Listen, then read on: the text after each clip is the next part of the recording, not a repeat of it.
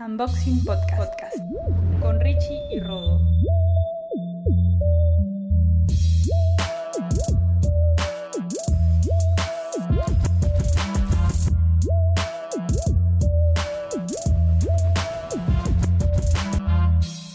Hola gente, hoy tenemos un capítulo con muchas cosas para aprender.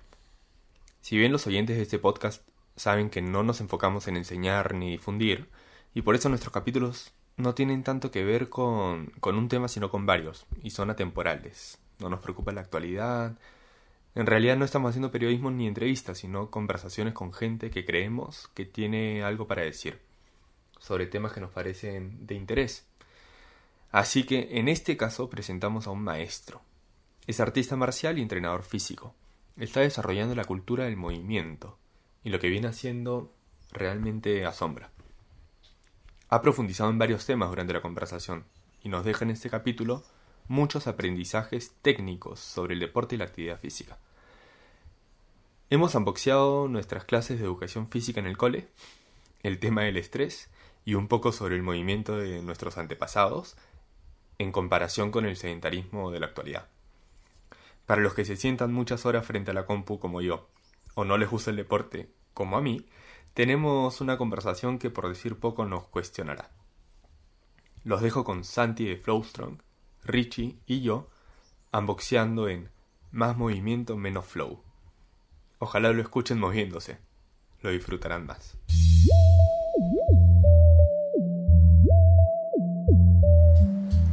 Ya, yo, te- yo les quiero contar una, una cosa que me parece graciosa.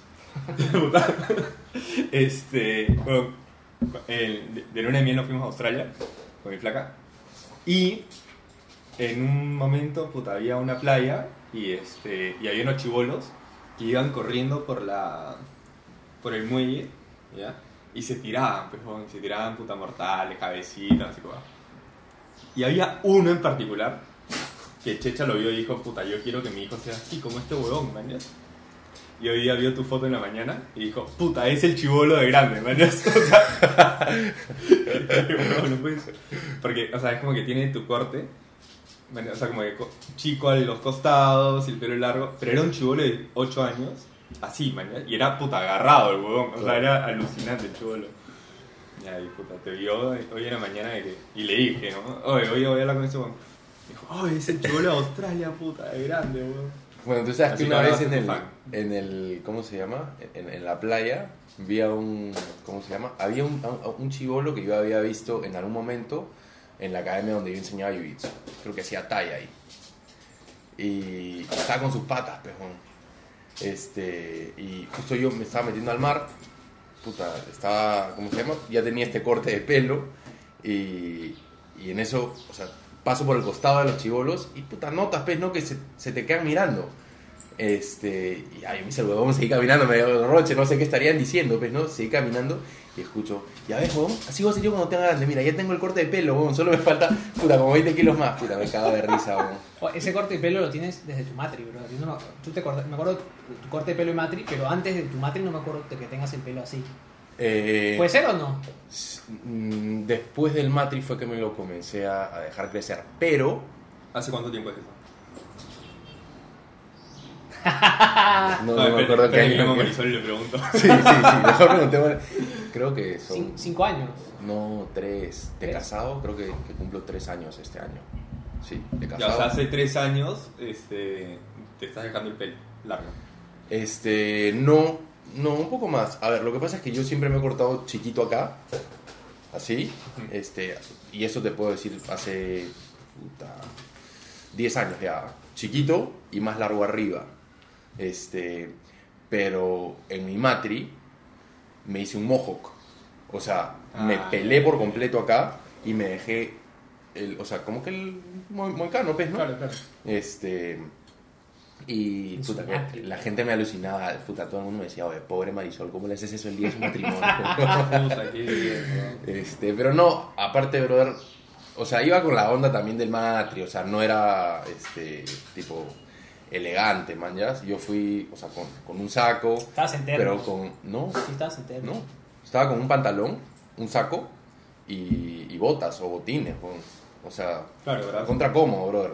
Puta, y para que yo me ponga terno, brother. O sea, un matrimonio súper especial. Este, pero incluso en matrimonios con terno he ido tipo con un pantalón de un color y, y un saco. O sea, igual bien vestido, ¿no? Pero puta, estar así muy duro me, me molesta. Ni siquiera puedes bailar bien, brother. Entonces, no sé. Este, pero me estoy. Puta, el corte, fácil dos años, ¿ah? Dos años. ¿Y hasta dónde, hasta dónde lo tienes de largo? O sea, me lo acabo de cortar hace, hace tres días y está acá. O sea, si me suelto el pelo, puta, me debe llegar como por aquí, más o menos. Pero lo hasta tenía la boca, un poco más. hasta acá. Ah, man, ya. Sí, pero es insoportable. O sea, para hacer jiu-jitsu es complicado, ¿no? Claro. En el momento en el que vuelvan un poco las competencias y todo, y vuelvo a competir, pues también tengo que cortar, porque es incómodo. O sea, sí he competido así, pero es, es bien incómodo. O sea, se salir por ahí y, y pelear con el pelo en la cara no es la voz. Pero sí, pues... Pero cuando están en el piso no te pueden agarrar el pelo, ¿o sí? No, pero, o sea, por la fricción y por lo- el los movimientos que haces, la colita no te, no te aguanta, pues. Claro, claro. Este, el pelo se suelta y a, a mí siempre me ha incomodado el pelo largo. Yo me dejé el pelo largo por el look, por este look, mañas, amarrado. Suelto, nunca, nunca tengo el pelo.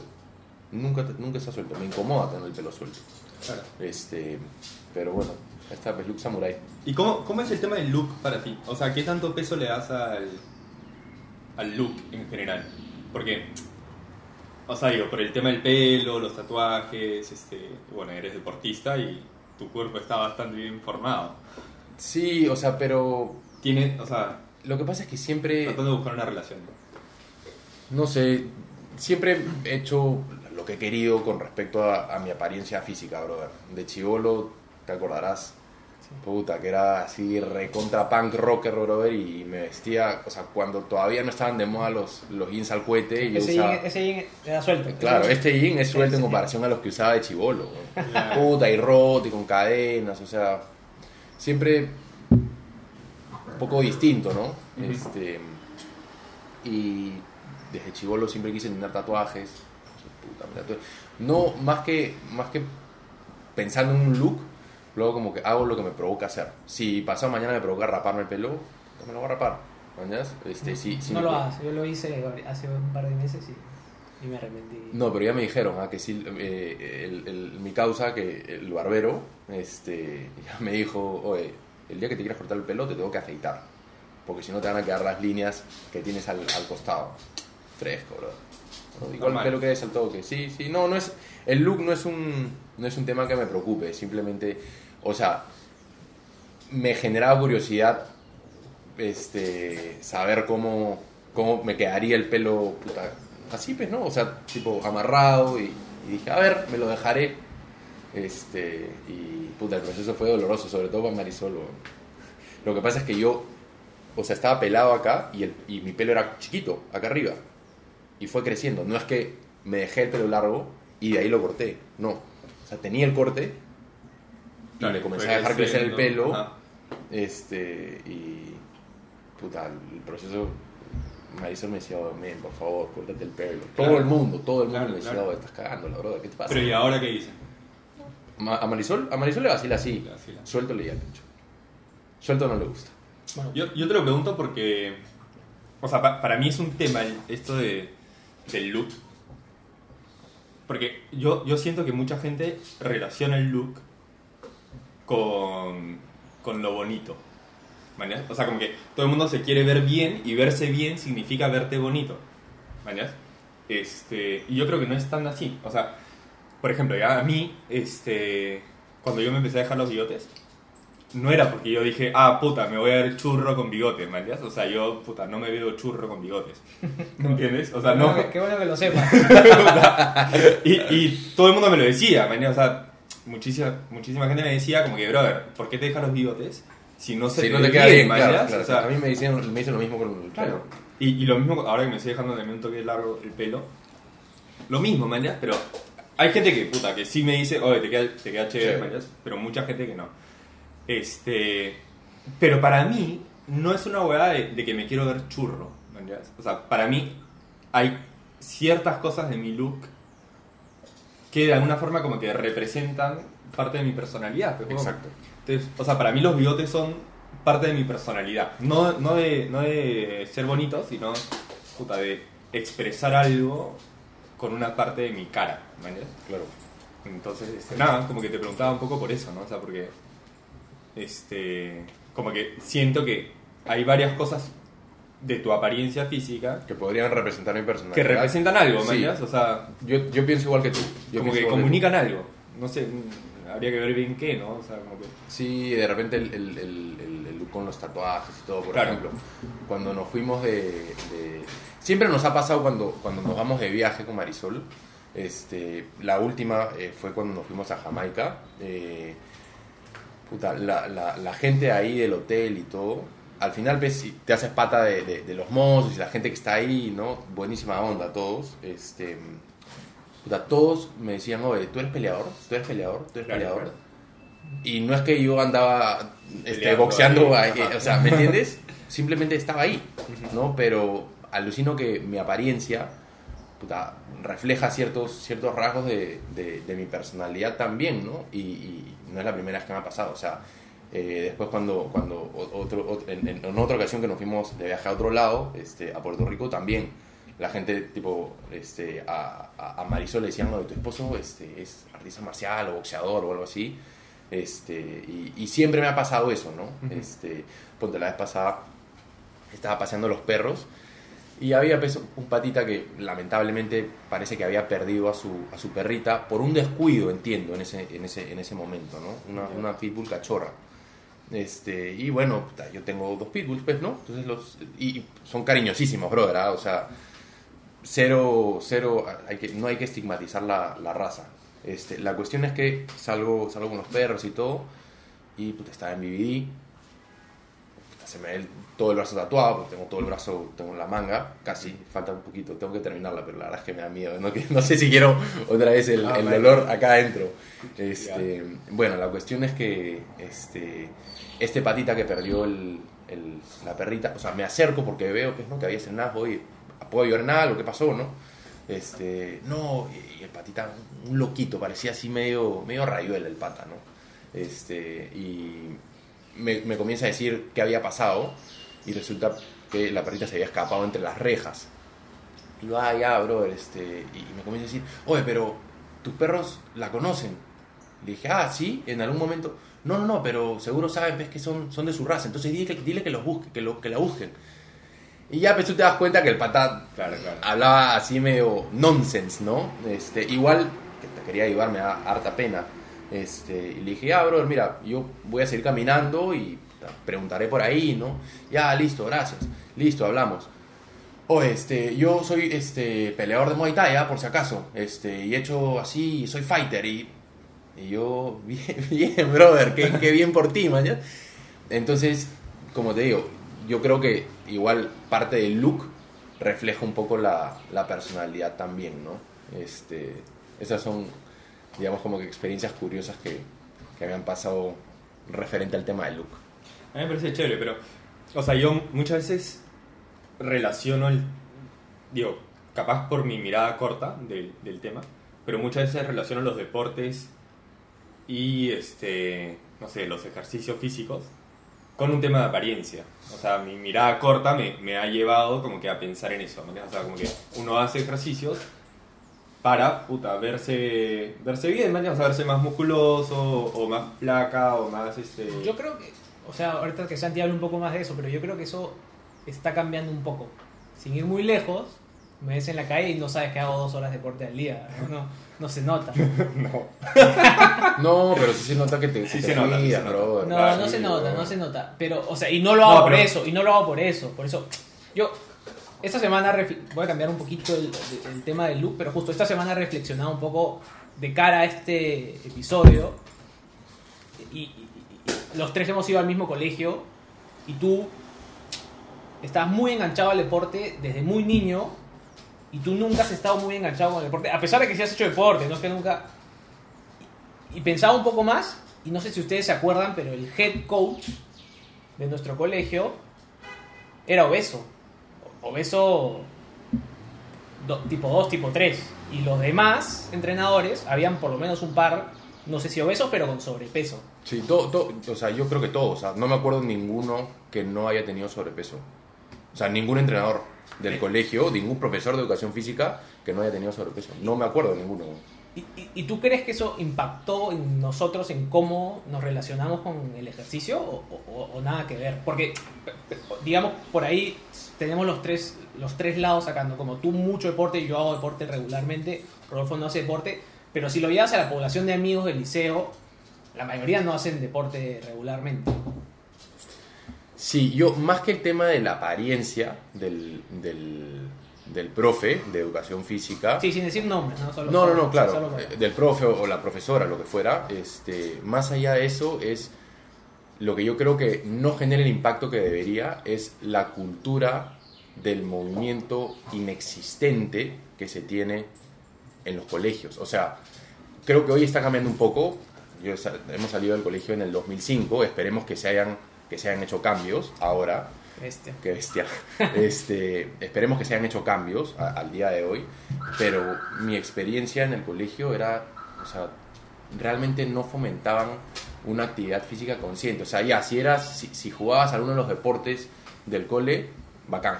Fútbol, básicamente. Fútbol, básicamente, porque al básquet tampoco es que le, le Claro, o sea, y yo- no había más. Y Yo atletismo. jugaba, yo jugaba básquet y, bueno, Anda juega básquet. Sí. Tenía, había entrenador en la tarde, pero ninguno de los profesores de educación física sabía jugar básquet y, y un poco que me daban carta libre, ¿no? Y A mí me pasó muy nosotros- similar, ahora lo, lo cuento. O sea, yo, o sea, cuando bajé con, con Richie, este, o sea, yo he tenido en, siempre he tenido 20 en educación física. Claro, yo también. Porque estaba en el equipo de básquet, ¿mañas?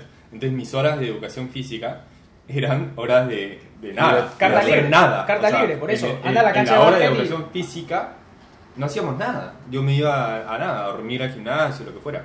¿Mañas? Este, y peor cuando estuvimos en el equipo de ping-pong, weón.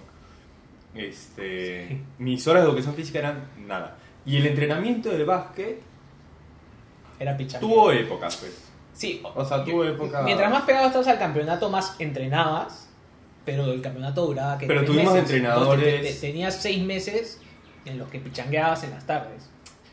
Alguno Sí. que otro ejercicio. Sí, sí, sí. Igual, ¿tú, tú crees que eso impacta hoy? ¿Cuánto tiempo? ¿Hace cuánto hemos salido del cole? ¿2005? Hace 15 años hemos salido del cole. Eso impacta sin duda en cómo percibimos el deporte hoy. Sin duda.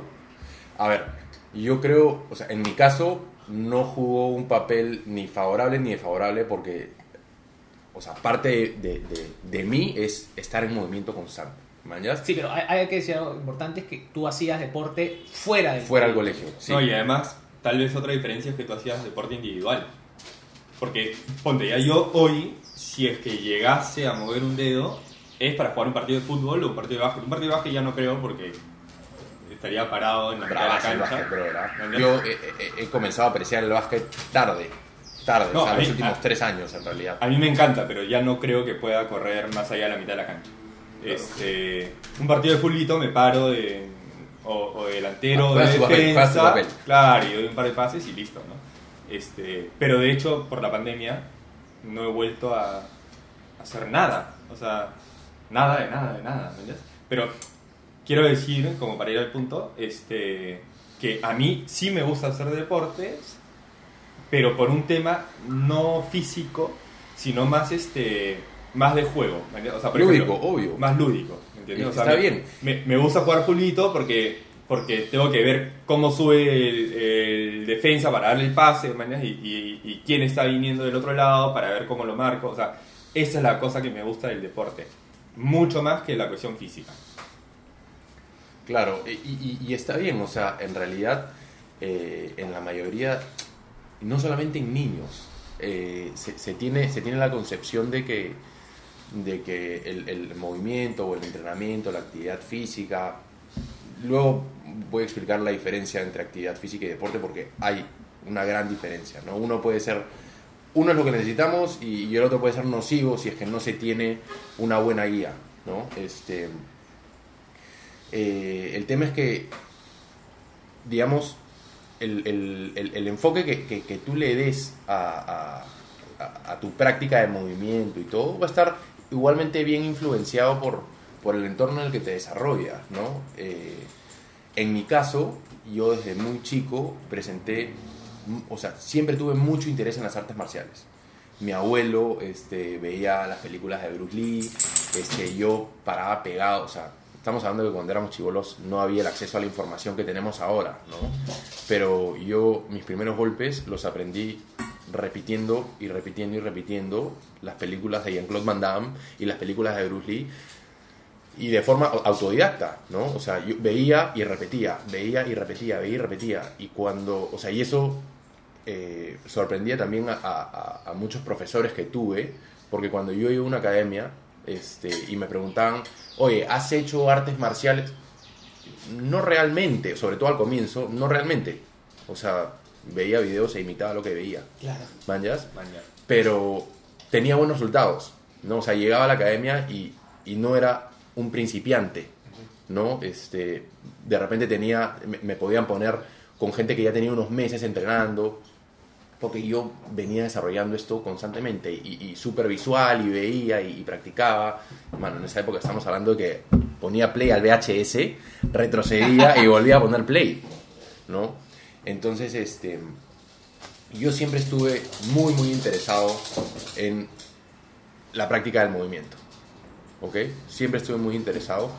En mi caso, creo que eh, pudo haber sido más reforzada si, si, si hubiera estado en, de repente, si el colegio hubiera tenido medidas eh, como que más favorables hacia el deporte, un mejor ejemplo, un profesor que, mano, que no le veas que es una panza. A, a ver, y todo bien. Era un sea, crack, era buenísima gente. buenísima ¿no? onda. Sí. pero no, o sea, no sé tampoco qué tan crack era en la materia, ¿no? O sea, de hecho, cuando yo eh, salí del, del- del colegio, pensar en, pensar en eh, estudiar educación física, preparación física o lo que fuera, no era una posibilidad porque yo me imaginaba, oye, ¿qué cosa es lo que, lo que yo tengo en la cabeza como educación física? El profe del colegio. Claro.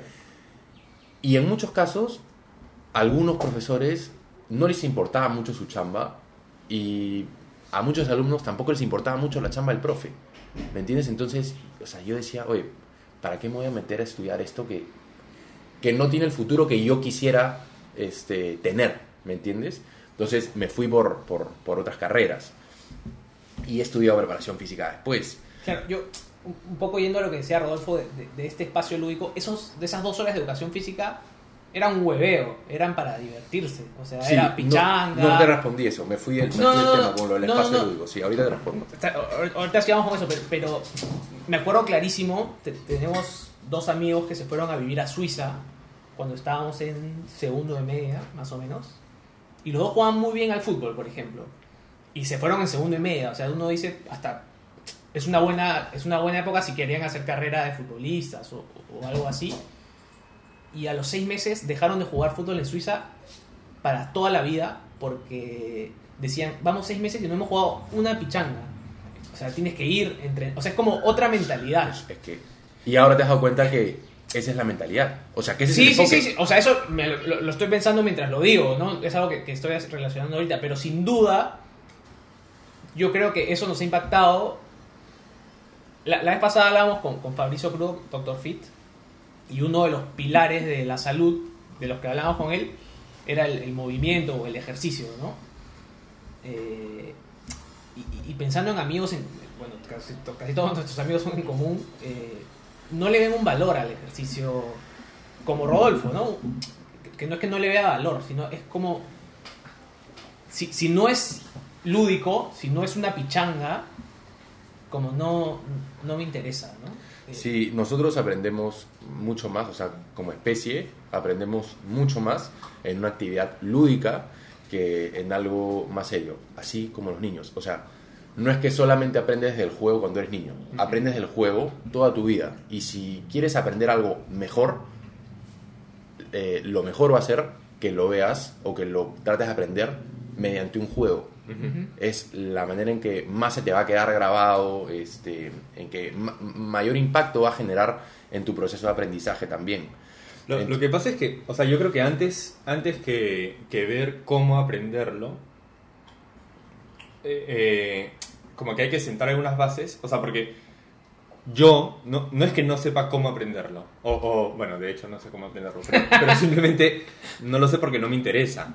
¿Me explico? Este, no creo que sea el único del mundo que no, que no, No. le interese el deporte, ¿me entiendes? Este, o el ejercicio físico.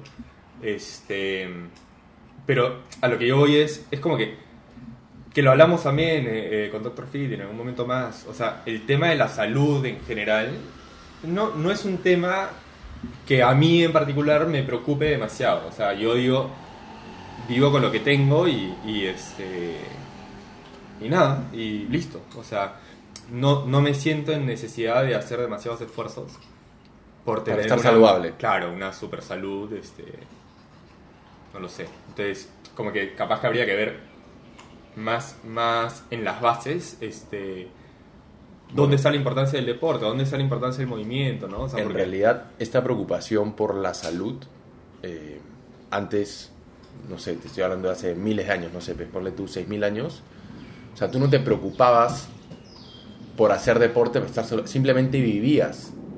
Y probablemente muchas de tus actividades, incluida tu alimentación, incluido el, el nivel de estrés que podías presentar en ese entonces, este, que básicamente era un estrés por, ¿cómo se llama? Este, puta, defender tu vida, ¿no? Salvar tu vida, Claro. repente. Este, o por defender tu territorio, lo que fuera. Eh, no, no es que no había una preocupación, oye, voy a hacer deporte, voy a comer así. No, simplemente era el estilo de vida, ¿no?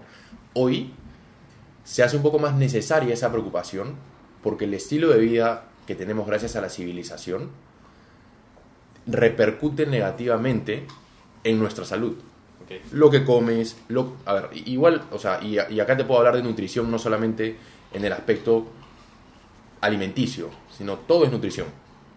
Todo, lo que haces, lo que piensas, lo que comes, lo que dejas, o sea, todo, todo, es, todo es nutrición, ¿no? O sea, y, digamos que hoy no hay, la nutrición no es buena en, varios aspectos, dejando de lado el, tema alimenticio, ¿ah? o sea, hablemos de nutrición en todo lo demás, este, en el aspecto espiritual, en el aspecto mental, en el aspecto físico, eh, la mayoría de estímulos que recibimos juegan un papel nocivo para nosotros, ¿no? Este, por ejemplo, eh, nuestro cerebro no, no distingue si tienes una discusión con tu jefe o estás corriendo para salvarte de- porque te está cazando un león. Para el cerebro es lo mismo. Es, el cerebro entiende estrés. No sabe qué tipo de estrés está recibiendo. Solamente entiende que es estrés. ¿Ok? Entonces, em, todo lo que hacemos genera estrés. La comida te genera cierto estrés. El ejercicio te genera estrés. La falta de también va a generar estrés. Eh, entonces, estar sentado mucho tiempo, con al costado tus cinco tazas de café y tu McDonald's este, y de postre tu Dunkin' Donuts.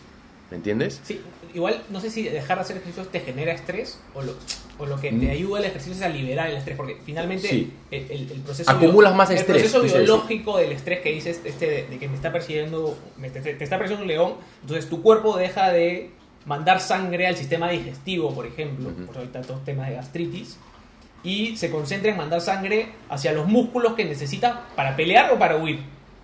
De hecho, el, el- el estrés que vivimos es una respuesta de lucha o huida porque te está yendo comer- te va a comer un tigre o, o- o porque estás peleando con- contra algún animal por sobrevivir. Y el ejercicio, justamente lo que dices, es necesario porque, claro, como estás dejando de, de mandar eh, sangre hasta su sistema, hacia tu sistema digestivo y estás mandando sangre hacia los músculos, tienes que utilizarlo porque si no, lo que estás haciendo es acumulando estrés, ¿no? Se acumula mucho cortisol. Eh, sí. Generas mucho cortisol. genera mucho eh, cortisol. entonces, sin duda alguna, por lo que dices, es muy importante, más que nunca, tener esta cultura del, no sé si le quieres decir ejercicio o deporte, si quieres un poco. Actividad física. La sí. actividad física. O sea, Y, me gustaría ponerlo en contexto para que me entiendan también por qué hago la diferencia, ¿no? Eh, y, y por qué digo que la actividad física puede ser saludable, dependiendo de cómo se practique, y el deporte no necesariamente. El deporte implica especialización. en cualquier deporte tú tienes gestos repetitivos, ¿ok? Mientras menos repetitivo sea tu deporte, menos nocivo va a ser, probablemente. ¿Por qué? Eh, como te dije, el, cuerpo entiende estrés y se adapta a él, ¿ok? Eh, se adapta a lo que haces eh, constantemente. Ah, El, el- principio de adaptación específica a la demanda impuesta, nosotros nos regimos por eso, ¿ok? Entonces, si yo todo el tiempo estoy sentado, mis músculos van a entender que el largo al que yo los estoy sometiendo constantemente es el adecuado. Entonces voy a tener la parte posterior de los muslos normalmente en acortamiento, porque estás, estás flexionando la rodilla normalmente cuando estás sentado, ¿correcto? Entonces ese músculo está en constante bloqueo corto.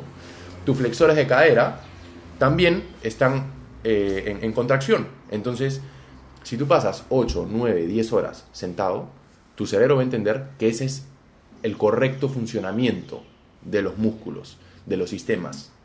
¿Ok? Entonces, eh, eso es lo que te genera eso, es lo que te genera la, adaptación. Con el deporte, eh, por supuesto que es mucho mejor hacer un deporte que no hacerlo. Este, pero si tú presentas, si, si tú estás sentado todos los días, 8 o 9 horas diarias, y el sábado decides ir a jugar una pichanga, lo más probable, o sea, a ver, no, no, quiero decir lo más probable, pero es mucho más probable que ese sábado jugando a la pichanga te lesiones. ¿Por qué? Porque tu cuerpo no está acostumbrado a hacer, a que le pidas esos movimientos una vez por semana. ¿Cuántos juegas? ¿Una hora y media? Versus 24 por 7, ¿no? Este, entonces, yendo un poco más al, al- al tema del deporte, eh, como te dije, el, deporte genera gestos repetitivos. La repetición genera adaptación y especificación. Y la especificación es más propensa a generar disfunción. ¿Ok? O un, mal funcionamiento. Eh, entonces, por ejemplo, si yo juego, ¿cómo se llama? Este juego tenis, ¿ya? O béisbol. Este, o diga, ya, surf, que es uno de los deportes este, más asimétricos que, que, que hay, ¿ok? Eh, normalmente, cuando corres tabla, usas un stance, o sea, o eres regular o eres goofy, ¿ok? Y siempre vas a estar así, con un- el pie derecho adelante o el pie izquierdo adelante, y siempre lo vas a hacer. Entonces, cada ola que te cojas, vas a estar, si eres regular, siempre con el pie izquierdo adelante. Tu punto de, de apoyo va a ser siempre el pie derecho.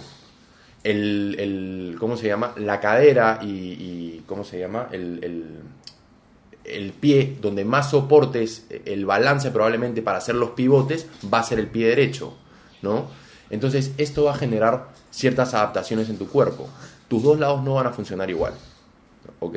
Entonces, con esto no te digo que el deporte necesariamente sea malo, pero lo saludable en realidad es la actividad física, donde precisamente si haces un deporte te enfocas en corregir las adaptaciones que puede estar generando ese deporte, las especificaciones que puede estar generando ese deporte, ¿no? O los desbalances que puedes estar presentando por estar nueve horas sentado todos los días. Eso es lo que tú buscas con la actividad física. El problema es cuando tu actividad física no se enfoca en eso, no se enfoca en hacerte moverte mejor, no se enfoca en corregir tu postura. ¿Por qué? Porque tú sometes tu cuerpo a cierto estrés, pero después vas al gimnasio a hacer tus típicos entrenamientos. Por ejemplo, estamos sentados todo el día frente al escritorio con los hombros tirados hacia adelante y el pectoral en bloqueo corto. ¿ok? Eh, tu pectoral está cortito porque tu hombro está tirado hacia adelante, está frente a la computadora, el cuello adelantado. Eso genera un síndrome. Si tú vas y le metes tu press de banco en el gimnasio, estás eh, haciendo peor ese síndrome, lo estás agravando, ¿ok? No estás pensando en que, oye, aguanta, ese músculo constantemente está en contracción, realmente lo que necesito es contraerlo más, me hace bien, eh, y, y ahí es donde nos ponemos a pensar en qué cosa es más importante, tu estética o tu salud. Eso no significa que en un entrenamiento correctivo no vas a conseguir los objetivos estéticos que quieres, solo que no te vas a enfocar exclusivamente en eso. Vas a corregir la estructura para poderle darle para poder darle el estímulo que estás buscando y conseguir el objetivo estético que tengas, ¿no? Entonces, por ahí va un poco la, la diferencia entre una actividad física consciente y un deporte. Yo eh, hago artes marciales y no las voy a dejar de hacer, a pesar de que sé que va a generar ciertas especificaciones en mí. Yo tomo la decisión. El problema es que eh, la mayoría de gente no sabe que el deporte no necesariamente es bueno, que lo que es bueno es la actividad física, ¿no? Y no saben que ellos están tomando una decisión de generar especificaciones al hacer cualquier deporte. Ahora, si tú me dices, oye, ¿qué es mejor? Este, que salga a caminar o correr o que me quede sentado nueve horas diarias y no, me, no mueva un dedo, definitivamente va a ser mejor que salgas a caminar. Si me dices que vas a salir a hacer, este, a correrte cinco vueltas al pentagonito, probablemente te voy a decir, oye, antes de correr esas cinco vueltas, ¿por qué mejor no haces algún trabajo que corrija los problemas que está generando el estar sentado, que va a generar una disfunción en tu patrón de marcha, es decir, que va a hacer que tu manera de caminar y correr esté comprometida. eh, y poco a poco vas incrementando de repente los kilómetros o la distancia que corres. ¿Para qué? Para que ese correr no sea nocivo para ti, para que te haga bien. ¿Me entiendes? Para convertir ese eh, trabajo deportivo en una actividad positiva para ti. ¿no? Lo más probable es que si tú sales y corres como se te ocurre, eh, no lo hagas de la manera más eficiente y de la manera que realmente te haga bien. ¿Por qué? Porque no estamos viviendo hace 6.000 años, no estamos viviendo hoy, en un, eh, digamos, con, con unas características en nuestra vida que responden a, digamos, al estilo de vida que, que se tiene ahora, ¿no? Tanto tiempo en una, en una computadora, tanto tiempo frente a pantallas, este, mucho sedentarismo y tal. Entonces, quería hacer esa, esa diferencia entre actividad física y deporte, para, para que quede claro por qué digo que el deporte no necesariamente es algo positivo para nosotros. ¿no? Sí, justo, con, justo con, lo que, con lo que acabas de terminar, eh, bueno, yo entreno contigo hace un año y le veo mucho valor porque es muy fácil trasladar lo que tú me enseñas o lo que tú me haces entrenar al deporte que yo hago. Entonces le, le- le veo mucho valor. Pero tú hablas, tú no solo entrenas corredores o, o- o de distintas eh, actividades deportivas, o sea, personas que hacen distintas actividades deportivas, sino que hablas mucho de human performance, ¿no? Como es, es tu forma en la que deberías eh, comportarte como ser humano, ¿no? Como mejorar tu performance como ser humano. Pero la realidad, un poco como lo dices ahorita, es que el performance de ser para hacer un buen performance como ser humano necesitas un celular, una computadora y así es como nos comportamos hoy, eh, lamentablemente, ¿no? En- Entonces, ¿cómo le explicas a la gente, cómo le explicas a alguien eh, cómo, que esto le agrega valor si es que no lo va a trasladar a su día a día? ¿Se, entiende la pregunta? ¿Entiendes la pregunta? Sí, pero yo ahí no estoy de acuerdo con que no lo va a trasladar a su día a día, lo va a trasladar directamente. Porque en la medida en que una persona que quizá actividad física va a presentar cada vez menos dolores en la espalda baja. Actividad física consciente y enfocada en corregir lo que hay que corregir, a eso me refiero, ¿no? Va a presentar cada vez menos dolores en la espalda baja, va a poder agacharse sin que le duele la rodilla, va a poder alcanzar el, el- vaso del repostero más alto sin que le pince el hombro cada vez que levante el brazo. ¿Ok? Entonces es altamente transferible al día a día. ¿no? Este, pero aún así, eh, de repente es, la mayor dificultad que, puedo enfrentar como, como preparador físico. ¿no? Porque tú sabes que no solamente entreno atletas, sino también ayudo a gente a, digamos, a recuperar sus capacidades de movimiento cuando salen de una lesión, o sea, atendemos casos con escoliosis severas, eh, atendemos casos de reconstrucción de pelvis, atendemos casos de, ¿cómo se llama? Eh, fusión vertebral, gente que tiene placas en la espalda, entonces, em, digamos que son dos públicos distintos, principalmente, pero todos tienen una necesidad en común, mejorar su performance para uno para deporte y el otro para vivir tranquilos, para vivir bien, para vivir en la medida de lo posible lo más alejados del dolor y poder hacer todo lo que pueda hacer esa persona. Y no, comparándose con un atleta, ni con su hermano, ni con la persona al costado, comparándose con ellos mismos. El objetivo es eh, que esta persona pueda hacer más con menos dolor.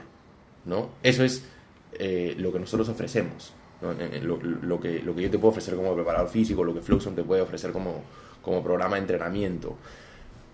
pero es un reto hacerle entender a las personas que todo tiene un proceso, ¿no? Porque la mayoría de gente, vivimos en la cultura de la inmediatez, todo lo queremos ya, todo lo queremos ahorita. No tiene su celular, un, dos, tres, y te van a tocar el timbre trayéndote lo que, este, lo, lo que habías pedido, ¿me entiendes? Vivimos en una cultura en la que todo lo queremos ya. Pero lo cierto es que muchas veces las cosas buenas toman tiempo en llegar, ¿no? Y, como yo te dije hace un rato, o sea, no, o sea, eh, digamos, nosotros tenemos ya, 31, 32 años, ¿cómo cambiar patrones de movimiento al que tu cuerpo se ha venido adaptando por 32 años en un mes? Y ese es el, mucho, el, el mayor problema con, con la mayoría de personas que quieren resultados inmediatos, ¿no? Mi mayor reto es hacer entender que los resultados vienen con el tiempo siempre y cuando se siga un proceso. Un 1, 2, 3. ¿no? Constantemente escuchamos, no puedes correr antes de gatear o no puedes correr antes de caminar. Es verdad. Es verdad. O eh, sobre todo hoy. Sobre todo hoy porque todos los estímulos que recibes en tu día a día te llevan, o la mayoría de estímulos que recibes en tu día a día, te llevan a deteriorar tus funciones como ser humano. El estilo de vida de hoy deteriora tus funciones como ser humano.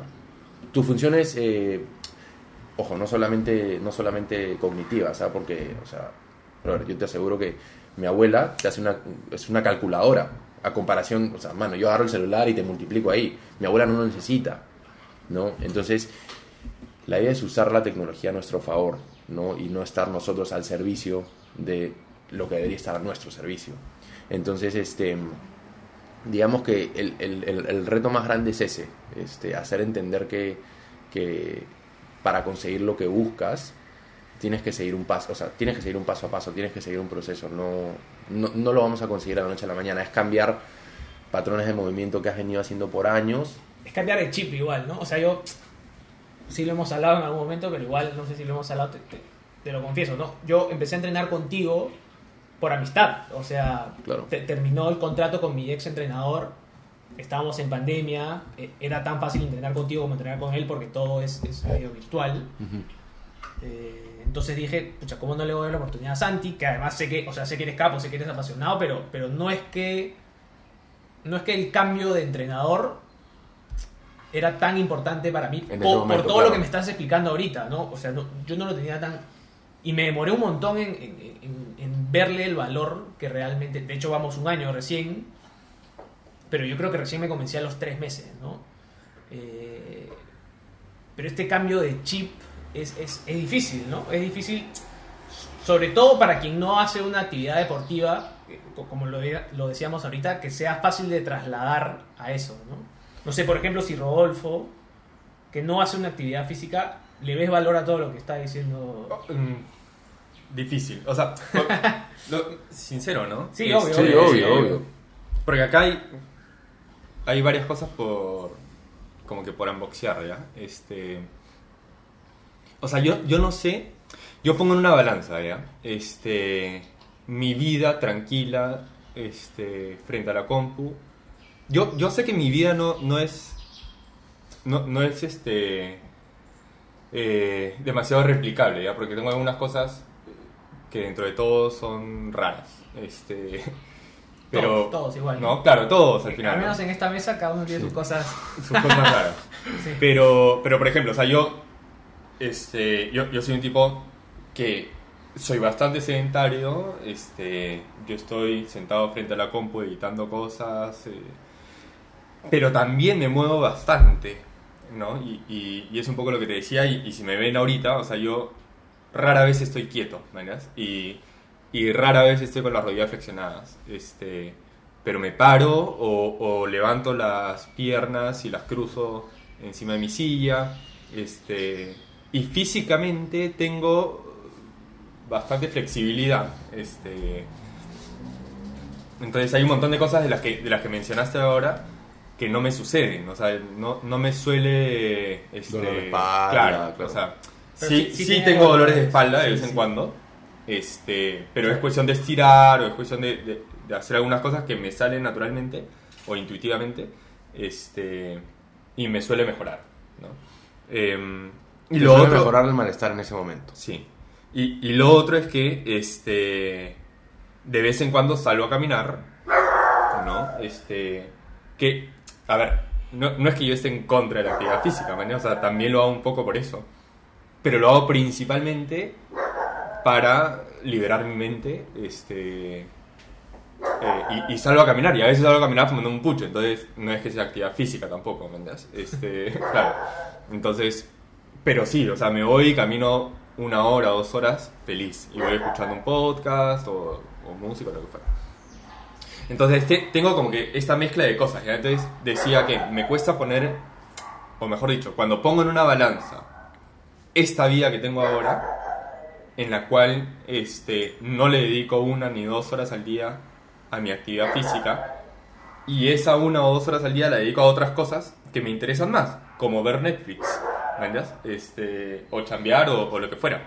Entonces, eso en contra de, o, o, o poniendo en el otro lado de la balanza, este, lo que yo veo de Richie o lo poco que hizo de ti, Santi, este, o, o lo que veo de gente deportista en general, que es una rutina con una hora de entrenamiento al día y aparte de entrenar, este, hay que, hay que estirar y aparte de estirar hay que buscar en internet la mejor zapatilla para mí, ¿me entiendes? O sea, esa vaina no la hago. Va, no sé si no la hago, pero ahorita no pesa tanto como lo otro. ¿me entiendes? O sea, yo prefiero seguir mi día tranquilo. Este, y si tengo que buscar algo en internet es qué lente le compro a mi cámara. ¿Me entiendes? No qué zapatilla me voy a comprar. Eh, y mis polos son todos blancos, así que no me preocupo por eso. O sea, no, no le dedico Claro, tiempo claro. a pensar en los colores de mi polo, ¿me entiendes? O sea, es como que yo funciono así, ¿me? O sea, yo como que, este, brother, dedico mi, mi cabeza, mi energía a las cosas que me interesan y me dejan tranquilo y, y nada más. Pero es que yo también, o sea, hoy ya me he despertado 3 y 55 No, entiendes? hermano, Para ir a- loco, está ¿Me loco. entiendes, para ir a correr al cerro. Claro, ya, no tengo nada más que decir Es que- ahorita. es que man, todo- es que el mundo me ya dice- le diste Ya le diste más peso a lo que acabo de decir, ¿me entiendes? No, Ta- es que- Tampoco lo tienes que hacer así. ¿ah? No, no. Es- a él le gusta hacerlo. Ajá. Sin duda, sin duda. Y- No, y yo hay veces que me despierto a las 3 y 50 de la mañana y me voy a la compu a, a editar unas fotos. No, pero, ¿Entiendes? pero por eso, pero, o sea, ahorita ustedes dicen, no es como lo deberías hacer, o- Lo que me dice mucha gente es, pucha, ¿qué tal sacrificio? Y, y para mí no es un No es un sacrificio. pues, huevón. para mí un sacrificio es irme a juerguear para, y no correr al día siguiente. Eh, eh, o sea, sacrificar mi hora de, de running o mis dos horas de running del fondo del sábado, eso es un sacrificio más que despertarme temprano e ir a correr, porque eso es mi momento favorito de- del fin de semana. ¿no? No digo que así tenga que ser todo el mundo, ¿no? Eh, pero es mi vacilón y, Ya, y pero- me imagino que para ti es parecido. Ya, pero ahí va un tema que, que capaz que sí sea chévere llegar a este punto, que es el tema de las personalidades o de las diferencias de cada persona. O sea, porque por, por lo que entiendo hasta ahorita es favorable para todos hacer actividad física. Sin ¿Me duda, sin duda. Claro, pero ¿qué? No, lo, eh, lo- no- lo- lo que lo disfrutan. favorable, ¿ah? O sea, a nivel evolutivo es necesario. Pero, brother, o sea, ahorita, si tú me preguntas ahorita, este, prefiero vivir 60 años al- a- con la vida que tengo ahorita que vivir 90 años con una mejor vida si es que le tengo que dedicar 2-3 horas al día a Ah, mi- claro, es cuestión físico, ¿me de decisiones. Y podríamos también hablar con una persona que dice, oh hermano, yo quiero morirme joven, a los 40 años prefiero haber tenido juergas todos los fines de semana, reventar en alcohol y todas las drogas y me vacilé. Y es el estilo de vida que quiere, ¿no? O sea, finalmente es una cuestión de decisiones. Ya, pero ustedes dicen como que human performance y, y como que el mejor human performance. O sea, ¿Y por qué, o sea, ¿y por qué ese es el mejor? Lo que, es dice, un poco mi pregunta. lo que dice Santi, igual ahorita me corriges a ver si estoy diciendo cualquier cosa, pero.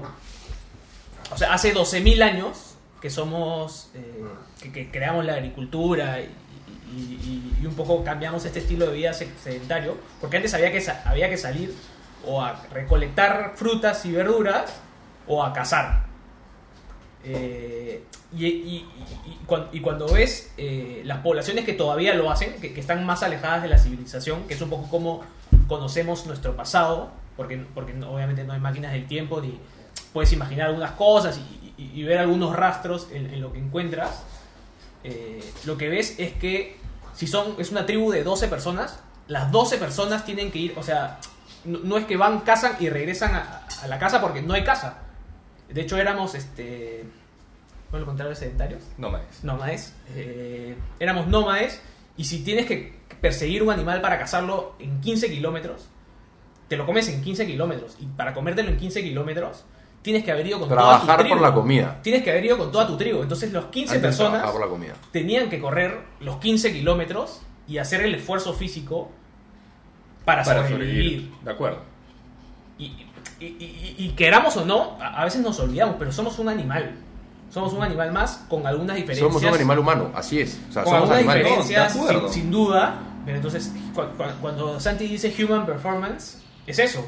Si te quieres comportar como el animal humano que eres, que, que un poco yo le doy la contra hoy porque el animal humano hoy se comporta con un celular en la mano, con una computadora.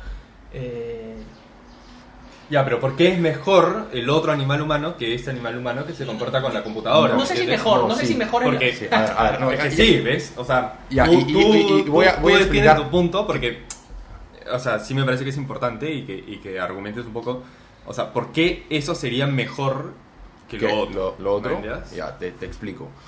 Eh, nosotros hemos evolucionado más o menos por 4 millones de años. Desde que éramos células hasta lo que somos ahora. ¿Ok? En ese proceso hemos evolucionado para cumplir diferentes funciones. ¿ok? Funciones específicas, especies específicas. ¿Cómo, cómo? Funciones especie espe- o sea, O sea, específicas para nuestra especie. específicas para nuestra especie, Ok. como animales humanos. ¿ok?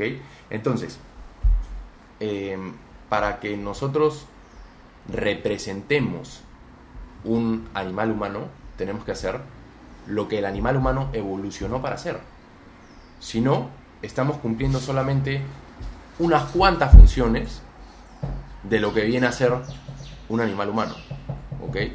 Y con esto no te digo, oye, escúchame, anda este, y, y vístete en taparrao y haz tus cosas en tu vida en taparrao, sin zapatos, este, y todo el día en un squat y en vez de usar el ascensor para, para subir a tu, a tu depa, trépate por las barandas de afuera.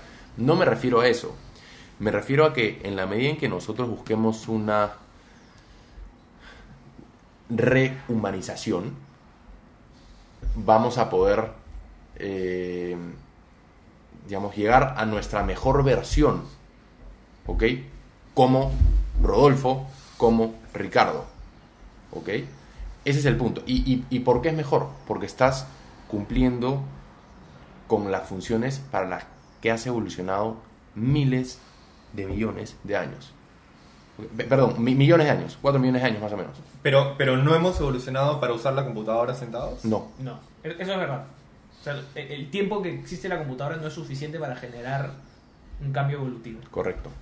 Ojo, que si es que las cosas siguen así, vamos a generar cambios a nivel genético, pero tienen que ser, o sea, son años de miles. Claro. O sea, varios miles. varios Sí, 10.000 años más o menos para generar un cambio genético, ¿ok? Pero no es, o sea, pe- pensar en eso no es, no es tampoco una locura, ¿no? O sea, ¿hacia dónde estamos yendo? Sí, yo igual no creo que haya algo mejor, porque finalmente uno, es- uno decide lo que cree que es mejor para él. O, Pe- pe- o- pero- o, claro, o, o no decides lo mejor siempre, ¿no? O sea, a veces Un- decides lo que, lo que sabes que no es lo mejor, Lo que pero te provoca. Y tomas la decisión, ganas, tomas la decisión. Sí, tengo Es ganas, yo sé que no es lo mejor esto, Richie pero hago esto. toma la decisión de ser corredor, a pesar de que sabe que el correr, eh, ojo, correr es necesario para nuestra especie. Hemos tenido ¿ok? esta discusión varias veces. Varias No veces. Varias veces. Correr es necesario para nuestra especie, pero, ¿cómo se llama? No necesariamente correr de forma sistemática todos los días y tener una acumulación de kilómetros X a la semana. Eso no es necesario para la especie. Claro, es necesario que uses ese patrón de movimiento, porque es tu principal patrón locomotriz, es el principal patrón de desplazamiento, ¿ok? Pero Richie toma la decisión de ser un deportista del running y asume los efectos negativos que eso podría traer, ¿ok? Claro. Pero los está mitigando, porque además de correr, hace una actividad física consciente que busca no solamente mejorar la manera en que corre, sino eh, digamos, un poco mitigar los problemas que, que pueda generar el correr de forma sistemática como lo hace, ¿no? Es cuestión de decisiones. Yo hago jiu-jitsu y en una pelea de jiu-jitsu me pueden partir un brazo, me pueden partir una rodilla. Yo tomo la decisión de hacer jiu-jitsu, ¿no? Este, y para mí es lo mejor. O sea, para Santiago, Claro. hacer jiu-jitsu es lo mejor. Porque por, eh, digamos, el- la lucidez mental que me da, por la, la satisfacción que me genera, por la felicidad que me genera hacer jiu-jitsu. O sea, te digo, el el año pasado, cuando estuvimos encerrados mucho más tiempo, yo me estaba volviendo loco. Puedes preguntarle a, a Marisol, o sea, estaba como diablo en botella. En- en- en- esta- estaba encerrado en mi casa y entrenaba dos o tres veces al día porque estaba en cuatro paredes y necesitaba mucho, mucho movimiento. Necesitaba ese estímulo que de repente este, consigo con una hora y media de jiu-jitsu o dos este, y tratar de replicarlo todas las veces que podía en el día para estar mentalmente bien. O sea, estar, a ver, en este proceso de, de- de cuarentena se nos negaron muchas, muchas cosas que son necesarias para nosotros como especie. De hecho, se nos llegaron muchas cosas Socialización. que, so- que nos ayudan a combatir el virus. por supuesto, Además, por supuesto. Hay que decirlo, ¿no? El- tiene un O efecto sea- directo en el microbioma, que tiene un efecto directo en qué tanto te afecta la enfermedad de la que, de la que estamos. 100%, 100%. Este, estabas encerrado en cuatro paredes, no tenías, a, menos pues que vivías en el campo o te- es- es- es- estuvieras en tu jato de playa de repente, con piscina, ¿me entiendes? Este, necesitamos exposición al sol. Se nos negaron muchas cosas que necesitamos como especie para estar bien, ¿no? Entonces, este, bueno, volviendo al tema, es un tema de decisiones también, ¿no? O sea, yo tomo la decisión de hacer jiu-jitsu a pesar de que sé que un entrenamiento podría generar una rotura en, en- en un hueso, ¿me Claro. entiendes? Entonces, Claro, yo, igual, solo para terminar, para terminar la idea, eh, en los últimos 20 años, antes habían 10 locos, eran los mismos 10 locos en el mundo que corrían estas carreras de 160 kilómetros, de 100 más de 100 kilómetros, ¿no? Y en los últimos 10 años ha habido un boom. Y bueno, yo no soy religioso hace tiempo, pero no me acuerdo eh, la historia de qué santo que en algún momento leí en mi vida y hablaba de los monjes de claustro en, en el medioevo y su mensaje era, bueno, en un mundo donde el pecado es exagerado, los monjes tenemos que ser exagerados y rezamos exagerados y cantamos exagerando. Y hoy vemos en un mundo donde exageramos con el sed- sedentarismo, nace esta corriente de ultracorredores que corren 100 kilómetros, 160 kilómetros, hasta 240 kilómetros. Hay carreras de 240 kilómetros de corrido y son exageradas. Pero yo entiendo que es una respuesta exagerada a un sed- sedentarismo exagerado. Eh, entonces, no, no- no digo que sea para todo el mundo, pero algo hay, ¿no? O sea, es como, como, como que sí es una respuesta a una necesidad real. Yo, yo me quedo pensando en que. A, a mí, a mí me encanta cuando, cuando hablamos esto de- del tema de, de la evolución y de, y de cómo era el ser humano hace 50.000 años o lo que fuera. Este.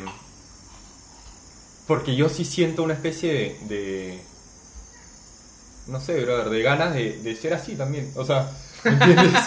O sea, yo, yo tengo una vaina este, de, como antisistema o, o, llámalo como quieras, pero a mí me desespera Lima, me desespera fuertemente, o sea, este, yo vivo en Lima en este momento de mi vida porque no me queda otra, o, no sé, porque se sumaron una serie de circunstancias que me hicieron decidir esto, este, pero ahorita en dos semanas me estoy yendo a Oxapampa, eh, porque, puta, la peleé para poder irme, ¿me Este, y, y, tiene mucho que ver con esto de que me, me siento muy ajeno a esta necesidad de estar rodeado de cemento y de, y de vivir en un edificio y demasiados lujos y demasiado, este, no sé, demasiado arreglo. eso es tu animal humano pidiéndote, o sea, gritándote que esto no es lo que tu evolución dicta, no es lo que, no es lo que necesitas. Eso es lo que yo siento. Y así sí, este, me siento como que muy dispuesto a hacer muchas cosas, entre ellas actividad física, ¿me entiendes? O sea, yo sé que voy a llegar a Oxapampa en mi tiny y, este, y voy a tener que salir a cortar el pasto, ¿me entiendes? Eh, porque no voy a tener nadie que lo corte, ¿no? Y voy a limpiar mi casa y voy a tener que cocinar y voy a tener que, que, no sé, o sea, que hacer un montón de cosas y seguramente voy a salir a caminar constantemente porque es algo de de- que a mí me encanta y que me ayuda a mantener mi mente lúcida este, y en un lugar que es propicio para hacerlo, lo voy a hacer, ¿me entiendes? Pero me es muy distinto eso a, no sé, hacer como Richie y tener puta, mis pesas en mi, en mi sala de, de- con piso de madera, ¿me entiendes? O sea, no, no, no sé si, si, si llego a explicar ese punto, ¿ya? Pero, pero Sí, no tengo nada en contra de la actividad física al final, ¿mañas? Pero, pero cuando la, la siento, la palabra no es falsa, ¿ya? Pero cua- Artificial. claro, cuando la Sí, siento sí, demasiado sí, sí, artificial, 100%, 100%. ya me, ya me cansa, o sea, ya me... No, no, mañas, o sea... Es que Si yo tuviese que salir a correr y cazar un elefante Lo o harías. un- lo haría, ¿me entiendes? Sí, ya, claro. y bravazo, o sea, vamos. ¿me Es entiendes? que lo mejor no necesariamente es tener tus pesas en tu jato y hacer actividad en tu jato. O sea, quieres imitar a lo que realmente necesitas, hazlo. Anda, agarra una piedra, ándate, a, no sé, al- a, a la Sierra de Lima, bu- busca treparte un cerro, tira piedras. Esa es la actividad física que realmente necesitas. Mm. ¿Mañas? Ahora, Flowstrong es un programa, por ejemplo, que surge también ante la necesidad eh, de- del sedentarismo que vivimos ahora. ¿Me entiendes? La mayoría de personas, yo le, digo, "Oye, escúchame, tranquilo, agarra una pesa, una piedra y haz esto, se van a partir. ¿Mañas? Entonces, tengo que guiarlos hacia esa actividad. O que imiten tirar la... O sea, igual tú has visto, o sea, todos los movimientos que hacemos en el entrenamiento imitan patrones de lanzamiento, patrones de marcha, caminar, correr y lanzar, que son tres actividades fundamentales para la especie humana y para las que hemos evolucionado. No hemos evolucionado para nadar mejor, si no seríamos tiburones. No hemos evolucionado para trepar los árboles mejor que, otros, que otras especies, no. Hemos evolucionado para caminar, correr y lanzar. Eso no significa que no podamos trepar un árbol o que no seamos buenos y eficientes trepando un árbol. En, términos de movimiento, el ser humano es una de las especies más versátiles. Y hay que aprovecharlo, ¿me entiendes? Y eso no lo vas a aprovechar solamente en tu press de banca o en tus eh, squats pesados.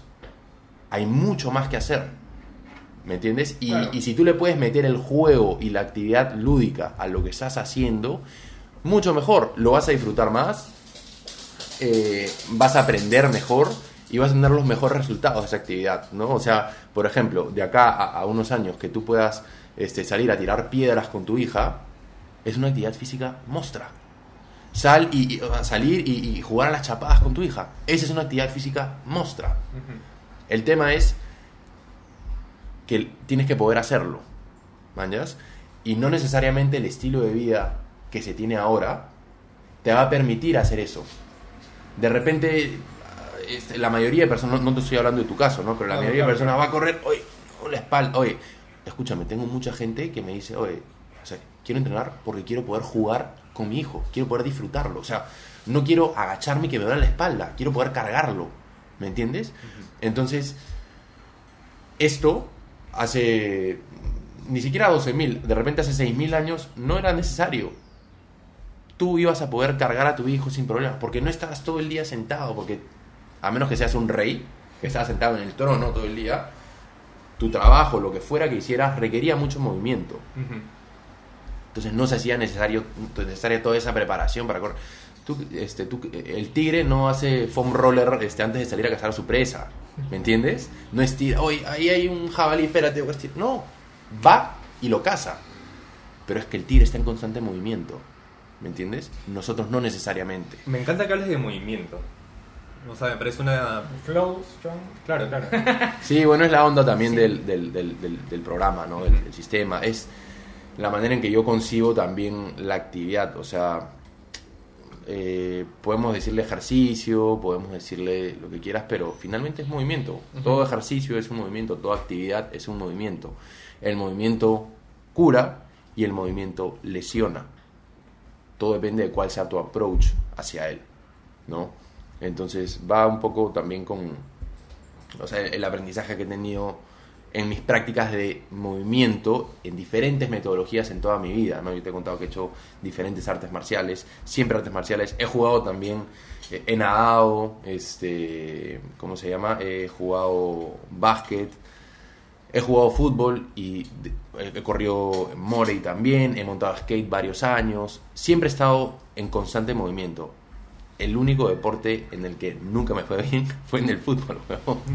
Siempre jugué mal al fútbol. No sé si es este que nunca le encontré el, el- el gusto, este, o, o- o que soy picón. No sé, no sé. Pero, pero digamos que el, el-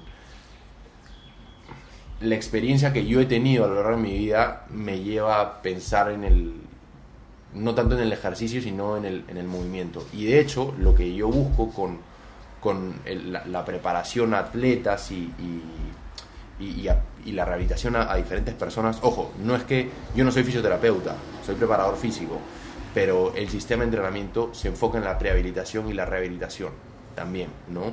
Por supuesto que eh, en muchos de los casos esto tiene que estar acompañado también por fisioterapia y todo, no bajo ninguna circunstancia creo que yo, eh, mi, mi programa o yo sea un reemplazante de un fisioterapeuta que muchas veces es necesario, ¿no? Eh, y en la medida en que en que el, el- el estímulo vaya acompañado de un de repente un profesional en nutrición, un profesional en fisioterapia y un profesional en, en- en- en- en preparación física, los resultados van a ser mucho mejores, ¿no? Pero, digamos, es como, como yo concibo la actividad, ¿no? Y, y lo que busca básicamente Flowstrong es mejorar tus capacidades de movimiento, ¿no? Como ser humano.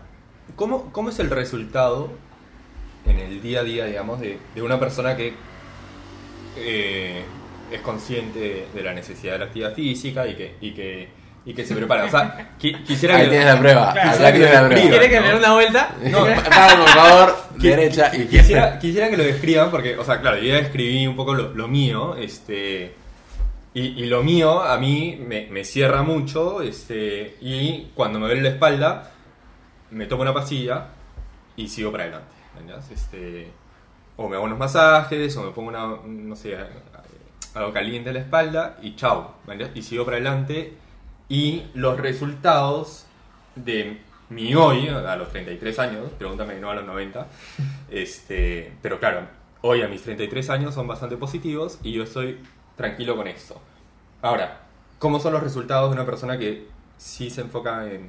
Me gustaría que, que, que, que Richie primero diga cómo se siente, cómo se estilo Claro, pero eso. antes, ¿Cómo, cómo- antes cómo se sienten? Eso, eso es lo que quiero saber. no te, o sea, no, no, no quise cortarte hace un rato, pero eh, ¿te acuerdas que, que te aclaré y dije, te alivia el malestar en ese momento?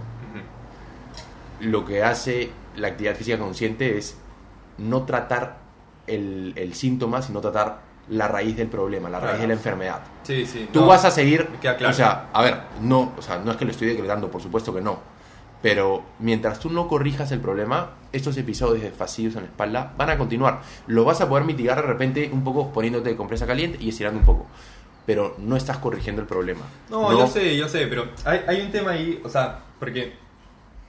Puta, yo siempre pongo mis ejemplos extremos, ¿ya? Pero, este. No sé, Cholo, yo, yo no sé si, si. De hecho, es una discusión que, que tengo hoy en día con Checha de si vamos a meter a Inés al colegio o no, ¿ya? Este. Y bueno, y, y es una discusión porque, porque somos dos los que tenemos que tomar la decisión. Si la tuviese que tomar yo solo, No la metes. no la meto al colegio, ¿me entiendes? Este. ¿Por qué? Porque a mí no me interesa que ella aprenda un montón de cosas para conseguir un trabajo. O sea, si es que ella puede conseguir un trabajo sin, sin aprender nada, bravazo, se consiguió el resultado. ¿Me entiendes? Entonces, este, ¿y por qué lo digo? Porque yo siento que hoy en día, este, estoy saliendo del tema del deporte y de los ejercicios a propósito. Eh, hoy en día es como que la gente quiere saber todo, ¿me entiendes? Este, y Oye, y, y dan uno con palos. Está atacado. la, la gente de Richie, por si acaso. Este, claro, o sea, y quiero saber de veganismo y también de deportes y también de filosofía y también de sociedad y también de política. Y, y me quiero leer todos los planes de, de gobierno, ¿me entiendes? Y quiero saber qué cosa dice cada uno de los jóvenes que se están postulando a la presidencia, ¿me entiendes? Y además quiero saber todos los congresistas, ¿me entiendes? Y además que, entonces, hay una, hay una vaina ahí que a mí no me, no me, no me cierra, no me es natural. O sea, yo no quiero saber todo, cholo. O sea, yo quiero saber lo que tengo que saber para la vida que estoy llevando hoy, ¿me entiendes? Este, y para la que más o menos visualizo de acá unos 3, 4, 5 años, ¿me entiendes? Porque tampoco visualizo de acá 20. Entonces, eso, eso para mí, o sea, es, es mi forma de vivir, ¿me entiendes?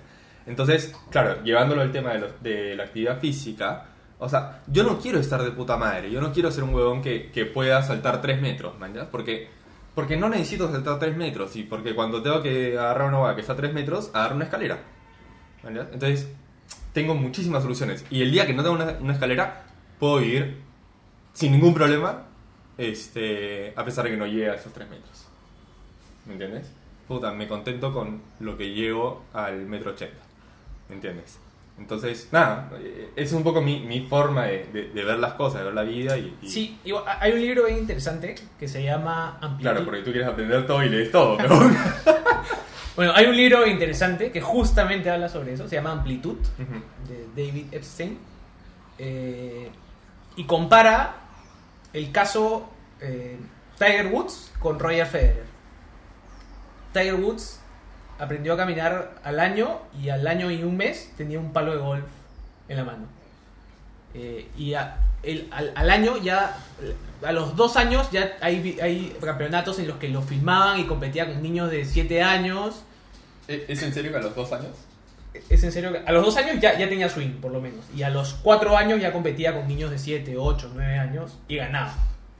Eh, y, y empieza el libro contando el caso Tiger Woods y dice, bueno, Tiger Woods es uno entre 20 millones de personas. Los casos que, que- que terminan siendo tan exitosos como Tiger Woods, la realidad es que sigue un camino distinto. Y cuenta el caso, por ejemplo, el de Roger Federer, que también es parecido al de Nadal. Federer jugaba fútbol, probó con otros deportes, y recién a los 16 o 17 años dijo, bueno, me voy a especializar en el tenis. Pero has entrenado, eh, en algún momento hablamos de, de que entrenabas corredores, puede ser. No, perdón, este, pero de, de- de carrera. Ah, sí. Por ejemplo, hay corredores de carrera que entrenan preparación física, que hacen boxeo algunos, y que, y que utilizan esos conocimientos que no son directos del deporte que, que quieren practicar, pero que sí lo utilizan eh, de cierto modo en la actividad que sí quieren realizar. A ver, si, si vamos otra vez al, al caso de eh, Steve Jobs. Steve Jobs en su biografía, bueno, de hecho no la escribió él, ¿no? Pe- Pero, pero estaba vivo cuando, cuando le estaba escribiendo Walter Isaacson. Y Steve Jobs dice, bueno, yo practiqué caligrafía, que dice, oye, ¿para qué te hace la, la caligrafía? Bueno, finalmente Steve Jobs crea la primera máquina, eh, la primera computadora con distintas tipografías. Y, y hay cosas que vas aprendiendo en la vida que al final las terminas utilizando en algo en lo, que, en lo que no te imaginas. Yo a eso le veo un montón de valor. Eh, aprender cosas que sé que en algún momento me pueden servir. Pero es que Y- ahí, y además ahí eso tiene mucho que ver con las expectativas. Nace, de, también, cu- o sea, nace de curiosidad, no, no, no nace de, O sea, yo todo lo que... No sé, yo he leído un montón sobre nutrición y no soy nutricionista y nunca le he hecho un plan de alimentación a nadie, salvo a mí, ¿no? Que pruebo algunas cosas. Pero no me interesa, yo, a mí me interesa saber, el conocimiento por, por conocimiento. No, está bien, pero es que ahí hay un tema, o sea, por ejemplo, ya, yo soy sumamente curioso y, y sí sé un montón de cosas, ¿me entiendes? O sea, y, y- y he pasado por un montón de, de espacios en mi vida que me han llevado a aprender cosas sumamente distintas. Este, pero el tema es que el objetivo no es aprender más, sino que es al revés, o sea, es la vida me ha llevado por distintos lugares por donde he estado aprendiendo un montón de cosas, a pesar de no haber tenido el objetivo de aprender más. ¿me entiendes? Entonces, por eso, si es que yo estando en mi tiny salgo a cortar el pasto este, y salgo a caminar y juego las chapadas con mi hija y eso me ayuda, bravazo. Pero mi objetivo no era ese. ¿Me entiendes? E- ese es un poco... Yo hoy en día veo que mucha gente tiene el objetivo de estar físicamente bien y por eso va al gimnasio y por eso este, se compra la mejor ropa y la mejor zapatilla y no sé qué para ser el mejor deportista. Y a, y a esa es la vaina que yo no... O sea, nada, simplemente no, no, me, no me nace eso a mí. ¿Me entiendes? O sea, yo no necesito ser el mejor de nada. Este, y no necesito que Inés sea la mejor de nada. Yo tampoco, ¿ah? yo hace poco escuchaba un podcast de, de unos entrenadores y, y ellos hablan mucho, sobre todo en atletas amateurs, que hoy más que nunca me siento un atleta amateur. Amateur significa que lo haces por amor, amateur. Eh, bueno, si quieres conseguir un objetivo, tienes que tratar de tener un se- deeper why, o sea, un motivo un poco más profundo de entender qué es lo que estás Claro. buscando, ¿no? De hecho, lo primero que le contestan sus atletas es, pucha, yo quiero ser un ejemplo para mis hijos. Y lo, lo que te dicen es, oye, pero tus hijos no están despiertos a las 4 de la mañana, no te deben salir. Y de hecho, si vas a correr 3, 4 horas un sábado, le estás robando tiempo a tus hijos. A tus hijos, sí. Eh, entonces, ¿de verdad es eso lo que quieres? Entonces, un poco lo, lo que hace es cuestionarse, ¿no? Eh, en mi caso, que todavía, a raíz que he escuchado eso, me he puesto a pensar, pero no estoy seguro de cuál es mi deeper why. Yo sí tengo una motivación de ver hasta dónde puedo llegar, ¿no? Porque un poco hablamos hace un rato, tú me ves y no te das cuenta que hago deporte dos, dos horas al día o que puedo correr un sábado cuatro horas, no, no te das cuenta, no, no tengo el físico de un atleta, pero sin embargo, en los últimos tres años he tenido mejora tras mejora y no sé dónde está mi techo. Y, me emociona Pensar Tener- que puedes estar. tener trabajando. 32 años y no haber llegado a mi techo y, pensar que todavía hay mucho, por- mucho pan por rebanar. eh, y eso me motiva. Igual, si algo he aprendido en, este, en los últimos 12 meses, es que la motivación es una gasolina muy mala. Eh. La motivación te va a servir en un par de veces, brother. mucho más importante que la, La disciplina. Mucho más importante que la motivación para despertarse es la disciplina para acostarse. En mi caso, por ejemplo, ¿no? Eh, hoy día hablamos, por ejemplo, hoy día me desperté 3 y 55. Bueno, mi alarma estaba a 4 y 10. Y me desperté 3 y 55 sin alarma. Porque ayer me obligué a acostarme. De hecho, no me acosté a la hora que quería porque estuvimos viendo algunas cosas. Pero mi cuerpo ya está. Porque lo ensartaste, brother. lo ensartaste. Tienes eso claro, ¿no? Brother, casi me llama a putear. Claro, o sea, no claro. me llamó porque. Oye, son si las no siete hubiera y media de la noche. ya- Son las siete y media de la noche. Me tengo que ir a. Literalmente eran las 7 y media de la noche, hermano. O sea, Inés se acostó dos horas más tarde que él. Así es. Así es. Pero bueno, pero a, a pesar de que no dormí las 8 horas hoy, todo el resto de la semana he dormido 8 Ya, pero, horas. pero si no hay motivación, ya. Claro, tú dices hay disciplina y eso te lleva a este, vivir esta vida. Ahora, pero. Yo no digo que no hay motivación. No, digo no, no, digo ya. que la, la- la motivación es una gasolina eficaz o efectiva, pero no eficiente. Porque, a ver, yo, si, imagínate que hoy me despertaba a 3.55 o 4 de la mañana si- sin haber tenido la disciplina ayer para acostarme temprano. ¿Cu- ¿Cuánto? A ver, estoy- me, me estoy preparando para una carrera que es en septiembre, o sea, faltan 5 meses. Ya empezó a hacer frío. Eh, la carrera el año pasado la cancelaron por COVID. Na- Nadie dice que este año no la podrían cancelar. Si, si no la cancelan, puede ser que me pidan vacuna. Yo todavía no estoy vacunado, no sé si voy a poder llegar a estar vacunado antes de septiembre. Entonces, si, si me pongo a pensar, te, te he dicho cinco cosas. Si me puedo pensar en dos, yo te aseguro que me quedo dormido. Ya, pero O sea, tu, o sea, tu depe- objetivo de- es depender de la correr. depender de la motivación es, es- o sea es, es, es po- poner en una gasolina que fácilmente puede no estar a Sí. diferencia de la disciplina que es algo que tú construyes Eh, Estoy de acuerdo, pero, pero lo haces para correr una maratón. el objetivo específico es la maratón de Berlín que es en septiembre pero, pero un poco lo, lo que decía antes de- de- del, del objetivo más profundo Pero ese Eh, objetivo es- no lo tenías cuando comenzaste a correr. yo com- no Claro. O sea, simplemente comenzaste a correr porque Yo- te provocó. Yo comencé, a- o sea, para mí el deporte siempre ha sido importante. Y, un poco lo, lo hablamos, a- no, no sé por qué. No, no estoy seguro de por qué siempre para mí ha sido importante. Quizás porque de chico era gordo, semiobeso, no, nunca, no, en esa época... Primero, porque el movimiento, eh, o sea, lo tienes codificado en tu ADN. Lo necesitas, o sea, como especie. Ahora, en algunas personas el llamado es más fuerte que en otras, definitivamente. Pero yo creo que nace de haber sido obeso y, y de no querer volver a ser obeso. Entonces, por eso, ¿Eras obeso?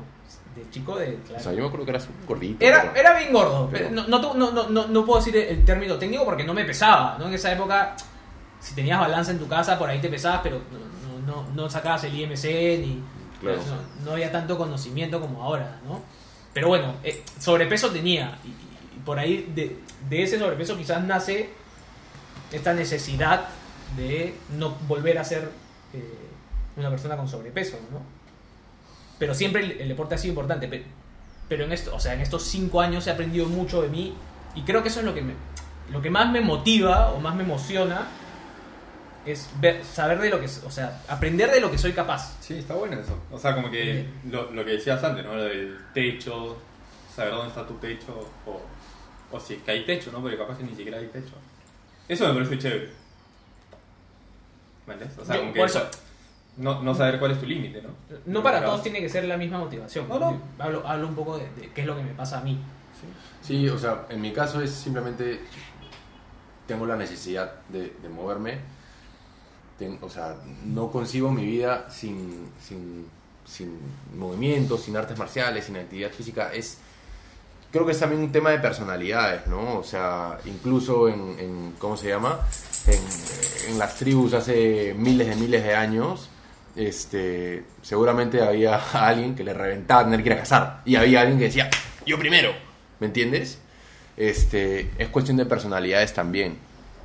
Eh, hablando de esto de, de las tribus, quería hacer una corrección. Son más o menos 10.000 generaciones para generar un cambio en el ADN. Ok. Aprox, no 10.000 años. Ya había dicho 10.000 años, son 10.000 generaciones.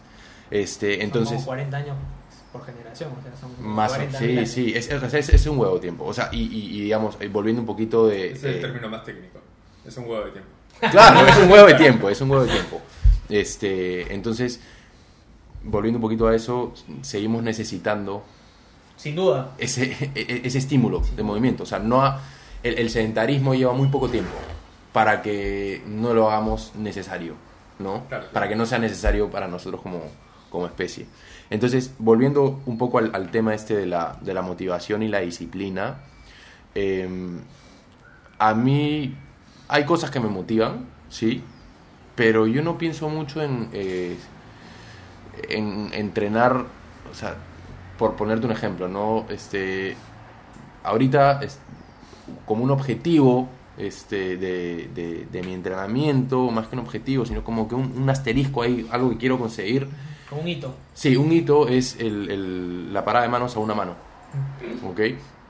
Este, pero no es que Tranqui. no es que no es que entreno para conseguir la para no o sea yo entreno porque lo necesito ¿me entiendes? o sea porque es Pero, parte por, pero por ejemplo, ya, dentro de dos meses te vas a parar una mano. Un poco más tal vez el Eh, eh, siguiente- sería bueno de repente a fin de año espero. Pero ahora, el siguiente hito es qué cosa, pararte en tres dedos. O sea, no no necesariamente porque yo no entreno para pararme de manos el motivo por el que yo entreno es para pelear mejor ¿ok? si, si, si le quieres dar un objetivo más grande ya. Yo entreno para hacer, tener un mejor performance en el jiu-jitsu y en las artes marciales, para ser un samurái. ¿Mañas? Este, yo uso el handstand como parte de mi entrenamiento. Claro. Por supuesto que le pongo pequeños objetivos o hitos al entrenamiento, pero probablemente cuando consiga la parada de manos a una mano, voy a querer hacerla eh, no, en, no en straddle, que es una posición con las piernas abiertas, sino en pino, que es con las piernas juntas.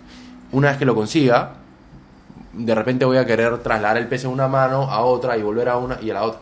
O sea, siempre, siempre eh, no existe, no existe la... Y eso es algo que, que- siempre converso con, con Yadiel y que es algo que él, me dijo en realidad y, me quedó grabado. No, este... Yadiel te he contado que es un amigo mío, trabajo con él, eh, es mi profesor también. Este... No, no es... No hay perfección en el movimiento, lo que hay es excelencia. Y yo soy una persona que busca mucho la excelencia, ¿no? E- En absolutamente todo lo que hago, tanto que llega a ser un problema, ¿no? Este, Tanto así que mientras yo hablaba, Santiago googleó cuánto tiempo necesitas Exacto. para... no, no, no, era el dato, el dato lo tenía, el dato lo tenía. Ah. Este, pero me acordé que, que había dicho este 10 10.000 años y, y no son 10.000 años, es mucho más, son 10.000 generaciones. Este, pero, pero, o sea, siempre busco el O sea, por eso, eh, en ese momento me di cuenta el error y no pude dejar de pensarlo hasta ahorita que tuve que rectificar. Claro, ¿Entiendes? claro, claro. Entonces, o sea, ese nivel de excelencia lo busco también en, en- en el movimiento. ¿no? Entonces, para mí siempre va a haber algo que mejorar, siempre va a haber algo por, por corregir. Entonces, no es que yo diga, oye, ya me paro una mano y, y estoy, cañón. ¿no? Eh, Va a haber otra cosa que, que, que- que digamos, que, que pueda agregarle, que va a llevarme a exigirme un poco más por ciertos aspectos o a corregir ciertas cosas que tengo que corregir para conseguirlo. Entonces, yo la verdad es que si me dices motivación, te puedo decir que la única motivación que, que- puedo tener es eh, el bienestar de mi familia. ¿Ok? O sea, en, cuanto a movimiento y todo, no es que tenga motivación, tengo disciplina y, y me encanta hacer lo que hago y lo hago porque lo amo, brother. O sea, no consigo mi vida sin entrenar, sin hacer artes marciales y todo, pero Pero eso es motivación también, de cierto modo. ta- tal vez, brother. Sí, yo, yo- o sea, no sabría con- cómo definirte con- motivación Con porque... lo que dices, hay una frase que a mí me encanta, que es de Rich, Rich Roll. es- ya lo tengo a- hinchado a, a Rodolfo con Rich Roll, que es mi podcaster favorito. Él siempre dice, mood follows action. Por eso nos llamamos Richie en Rod. Claro. el podcast de Rich claro. El podcast de Rich Roll. Eh, mood follows action. Y él dice, si quieres, o sea, si te provoca hacer algo, si, si tienes un objetivo, si- haz algo. De hecho, este podcast, por, por e- súbelo, o sea, hagamos un podcast, súbelo. O sea, no, no solo aplica a deporte, ¿no? Hazlo. Ajá. Graba, créetela y después, a ver, el primer podcast lo grabamos chévere y hoy nos morimos de ganas de hacer un capítulo más y un capítulo más. Oh, y si le metemos esto y estas fotos y, y- y mood follows action. O sea, hazlo porque de hacerlo es donde realmente vas a saber si te vacila o no te vacila. Eh, Es muy difícil de antemano porque obviamente, ¿no? Siempre va a haber algo de resistencia a hacer algo que no estás acostumbrado a hacer. Eh, y creo que eso también lo descubrí cuando entré a Flowstrom. No, no le veía un valor, o sea, el valor que le veo hoy con respecto al día 1, que hace casi exactamente hace un año, es distinto. Y, ahora entro a Flowstrom con ganas de hacer Flowstrom y hacer los la primera... Me, a, a ver, un poco cuenta cuál es la diferencia, creo que no lo has hablado tan claro, entre un entrenamiento convencional y no convencional. Te tiras media hora sin agarrar una pesa. No, claro, pero eso no es... eh, Eh, Pero es, es raro, o sea, Sí, sí, pero no es, no es que sea como parte... No es que el entrenamiento no convencional es así, no. O sea, Flowstrong es así. Flowstrong utiliza metodologías no convencionales de entrenamiento, pero no es que si vas a cualquier programa que diga que es entrenamiento... O sea, no convencional es el CrossFit. El CrossFit es un entrenamiento no convencional, que usa también este, algunas metodologías este, convencionales, como el levantamiento olímpico, ¿no? Pero es una manera no convencional de entrenar pero no necesariamente este te va a llevar a tu mejor performance o no necesariamente te va a eh, dejar libre de lesiones y tal. ¿no? no, no, no, pero por eso más, o sea, a lo que voy es... Es más propio de la metodología que de, de- del hecho que sea no convencional. Pero más allá de la metodología, después de entrenar con idas y vueltas, los últimos 4 o 5 años, hacer, no sé, pues, eh, cardio 3 o 5 minutos y ahí ir a una pesa, otra pesa, otro tipo de movimiento, a hacer media hora sin agarrar una pesa, te genera cierta resistencia. Sí, obvio. O sea, hay gente que además, dice, oye, si men, ¿para qué me estás haciendo pasarme reloj- la pelotita por acá al costado? Y escúchame, van 30 minutos y, no he, y he quemado solamente 100 calorías. estás, o sea, eh, y eso, eso, es, eso es lo más difícil, lo que les comentaba al comienzo, ¿no? este, que muchas veces hay que en- enseñarle a la persona que está del otro lado que está haciendo un paso a paso, ¿mañas? Después de la media hora, si tu estructura te lo permite, te voy a sacar el ancho. Si tu estructura te lo permite. Y si no, haré, harás, o sea, o te pediré que hagas lo que tu estructura y tus capacidades actuales y tus limitaciones actuales te permitan. El programa se adapta a ti, no es que tú te adaptas al programa. ¿no? Este, entonces, un poco, un poco el, el- o sea, para que los oyentes entiendan este, la estructura de, de- una sesión de trabajo tiene diferentes partes, ¿no? Y lo cierto es que probablemente los primeros 30 o 35 minutos no toques pesos pesados. O por ahí que sí, pero no, no es la primera parte no es un entrenamiento de intensidad, es básicamente entrenamiento correctivo que te prepara de acuerdo a los movimientos que vas a hacer en esa sesión y de acuerdo a lo que, a lo que tú necesitas corregir. ¿mañas? Es por eso que cuando llegas al, al- al- bloque de fuerza o a la parte de la capacidad que toque entrenar, em, el riesgo de que te lesiones haciéndolo es menor eh, y- y la facilidad con la que vas a poder absorber o, o, digamos, gozar de los beneficios de ese entrenamiento intenso, de esa parte intensa, es mucho mayor a que si no hubieras hecho todo lo anterior. ¿no? ¿Por qué? Porque precisamente todo lo anterior te ayudó a que puedas bajar un poco más en un squat, por ponerte un ejercicio simple, ¿no? Una sentadilla. Eh, te ayudó a que tu rodilla no colapse cuando es una flexión de cadera y de rodilla. Eso, ese colapso en la rodilla que yo veo en un lunge, lo vas a tener también cuando corras.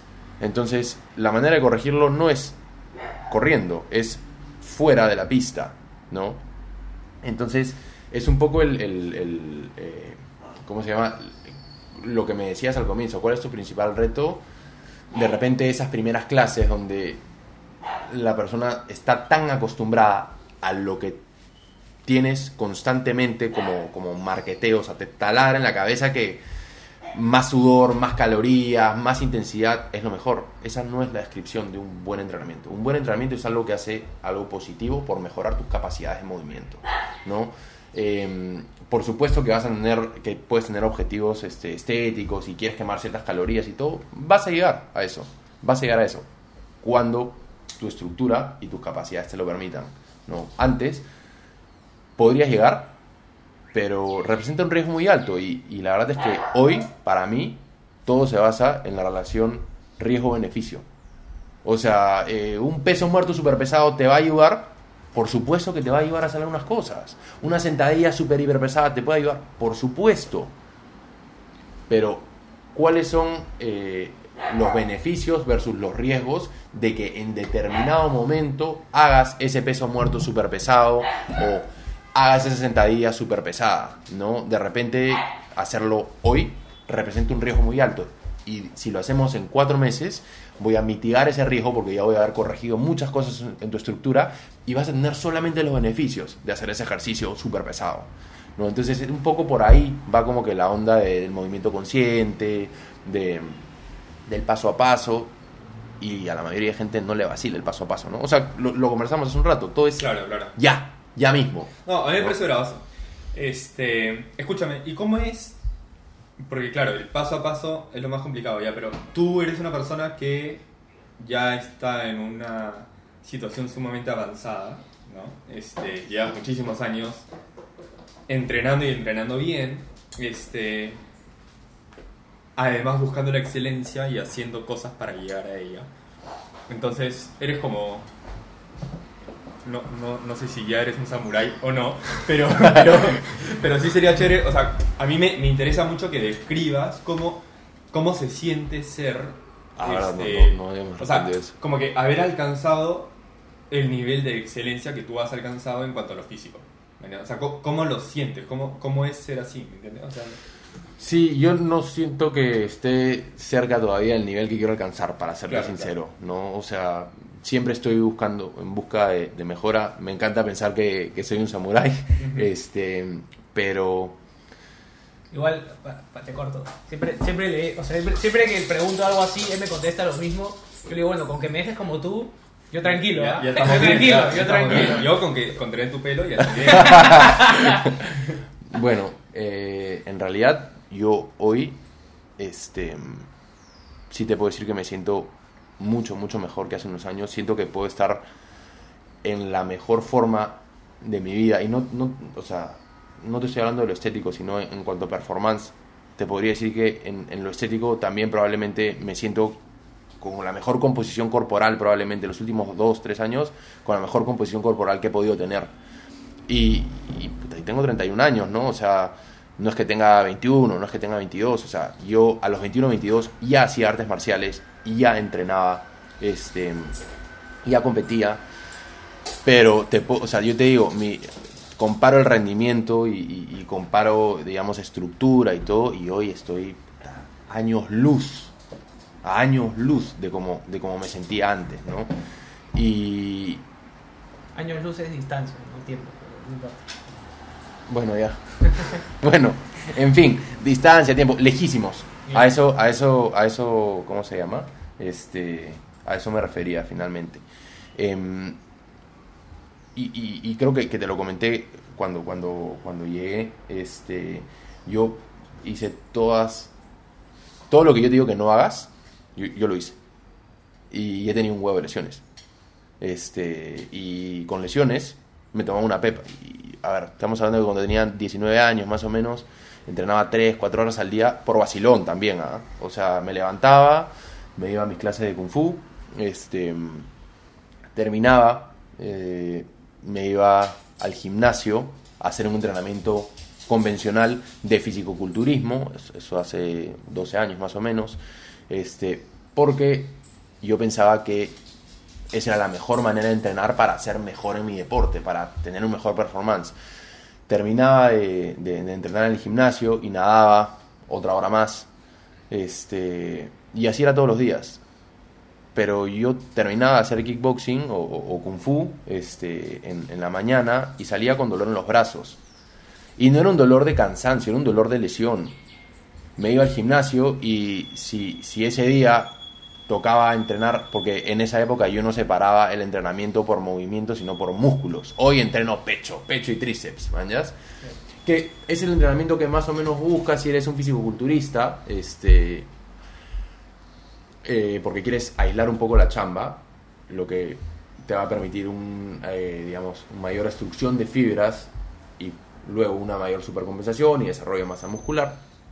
Este, pero terminaba con dolor y te estoy hablando de que no podía agarrar una taza sin que me tiemble la mano. Salía del gimnasio y a veces tenía que esperar unos 20 minutos para poder manejar. Porque no podía agarrar la palanca de cambios, no podía girar el timón. Pero yo estaba entrenando para ser más fuerte, brother. Te sentías chévere, de hecho. Yo sentía que, oye, no, Te habías ya roto te- ese día. Sí, y Claro. yo me había roto, ¿no? Claro. O sea, me tomaba una pepa y al día siguiente igual, y al día siguiente igual. Entonces, sea, ¿cómo me siento? Puta, me siento totalmente alejado de eso, brother. Me siento eh, también, a ver, viene también con un, eh, con un nivel de, como, como lo hago hace tantos años, viene también con un nivel de madurez y, crecimiento, este, no solamente a nivel, a nivel físico, ¿no? sino también mental, este, un entendimiento distinto eh, sobre el- el movimiento y la preparación física. Este, y en realidad si te tengo que describir qué se siente, se siente bien, o sea, siento que estoy bien, siento que, que tengo mucho por mejorar, claro que sí, pero que estoy camino este, a, a- tal vez lograr el, el- el mejor, el mayor potencial que puedo tener como, como ser humano, como Santiago ser humano, ¿no? Este, de ahí a que me sienta superhéroe o lo que fuera, no, o sea, hay gente que pelea mucho mejor que yo, hay gente que eh, hace handstands mucho mejor que yo, o sea, hay gente mucho mejor que yo en muchas de las cosas que hago, ¿no? Este, pero ya, si, si hablamos de motivación, para mí es una motivación de repente alcanzar cierto nivel en, en- en diferentes cosas, ¿no? Por ejemplo, cierto nivel en Jiu-Jitsu, este, cierto nivel en, en, en los handstand. Esa podría jugar, podría jugar un papel de, de motivación, pero es más que todo las ganas y la disciplina de, de- de- llevarlo en mi práctica el día a día, ¿no? Este, pero, de nuevo, respondiendo un poco a tu pregunta, ¿cómo me siento ahora? Bien, totalmente alejado de, de esas épocas en las que vivía con dolor diario, ¿no? Este, y de hecho eso es lo que me llevó un poco a, a- a crear Flowzone, o sea, me di cuenta a los 20, 21 años oye, esta no es la manera, o sea, lo estoy haciendo mal. Y ojo, en esa época yo ya estudiaba por mi cuenta, me compraba mis libros de, entrenamiento, este, y, digamos, aplicaba diferentes metodologías. Y fue a partir de ahí que dije, oye, esto está mal, yo estoy entrenando para ser más fuerte, pero realmente soy más débil. Puedo levantar buen peso, sí, pero ¿a, a costa de qué? O sea, ¿cuál es la relación riesgo-beneficio? Muy poco beneficio y mucho riesgo, ¿no? Este, entonces, eso fue un poco lo que me llevó a explorar diferentes metodologías, un poco con la gimnasia, este, aprendiendo. Yo no he hecho, ¿cómo se llama? Yoga, no soy profesor de yoga, pero uso mucho las posturas de yoga. Por ejemplo, nunca, yo nunca he hecho capoeira, la capoeira es un arte marcial, pero uso muchos movimientos de capoeira porque soy un estudiante del movimiento, mañas, y es que en eso me convertí. A raíz de, las lesiones que tuve, me convertí en un estudiante del movimiento.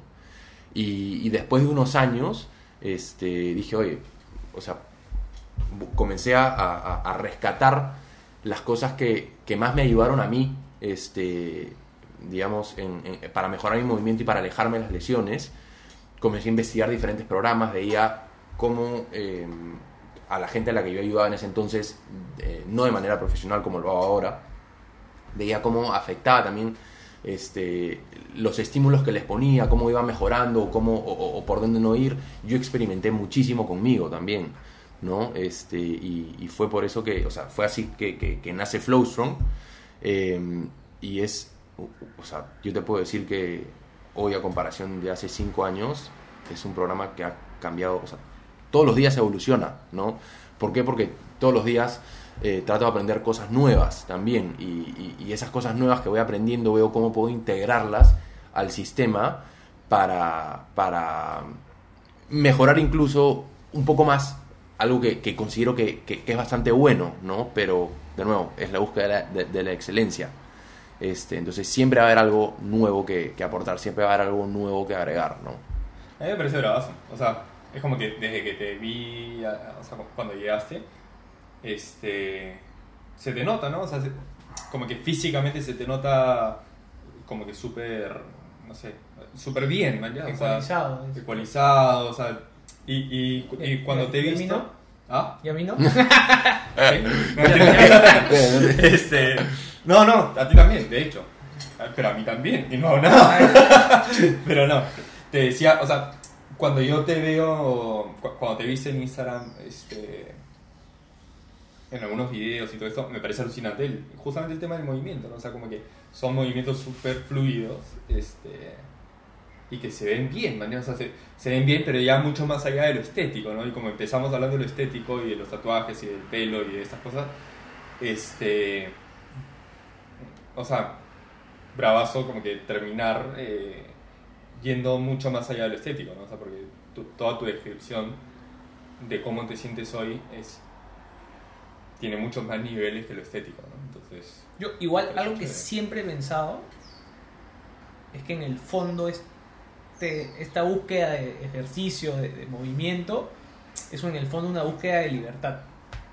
O sea, por poder pararte de manos en una sola mano es, es libertad. Porque si yo quisiera hacerlo, no tengo la libertad para poder hacerlo. ¿no? Yo, de hecho, cuando empecé a correr, fue porque yo quería ser más libre jugando básquet porque no poder hacer algunos movimientos que hacían en ese momento, era, estoy hablando de, bien chico, ¿no?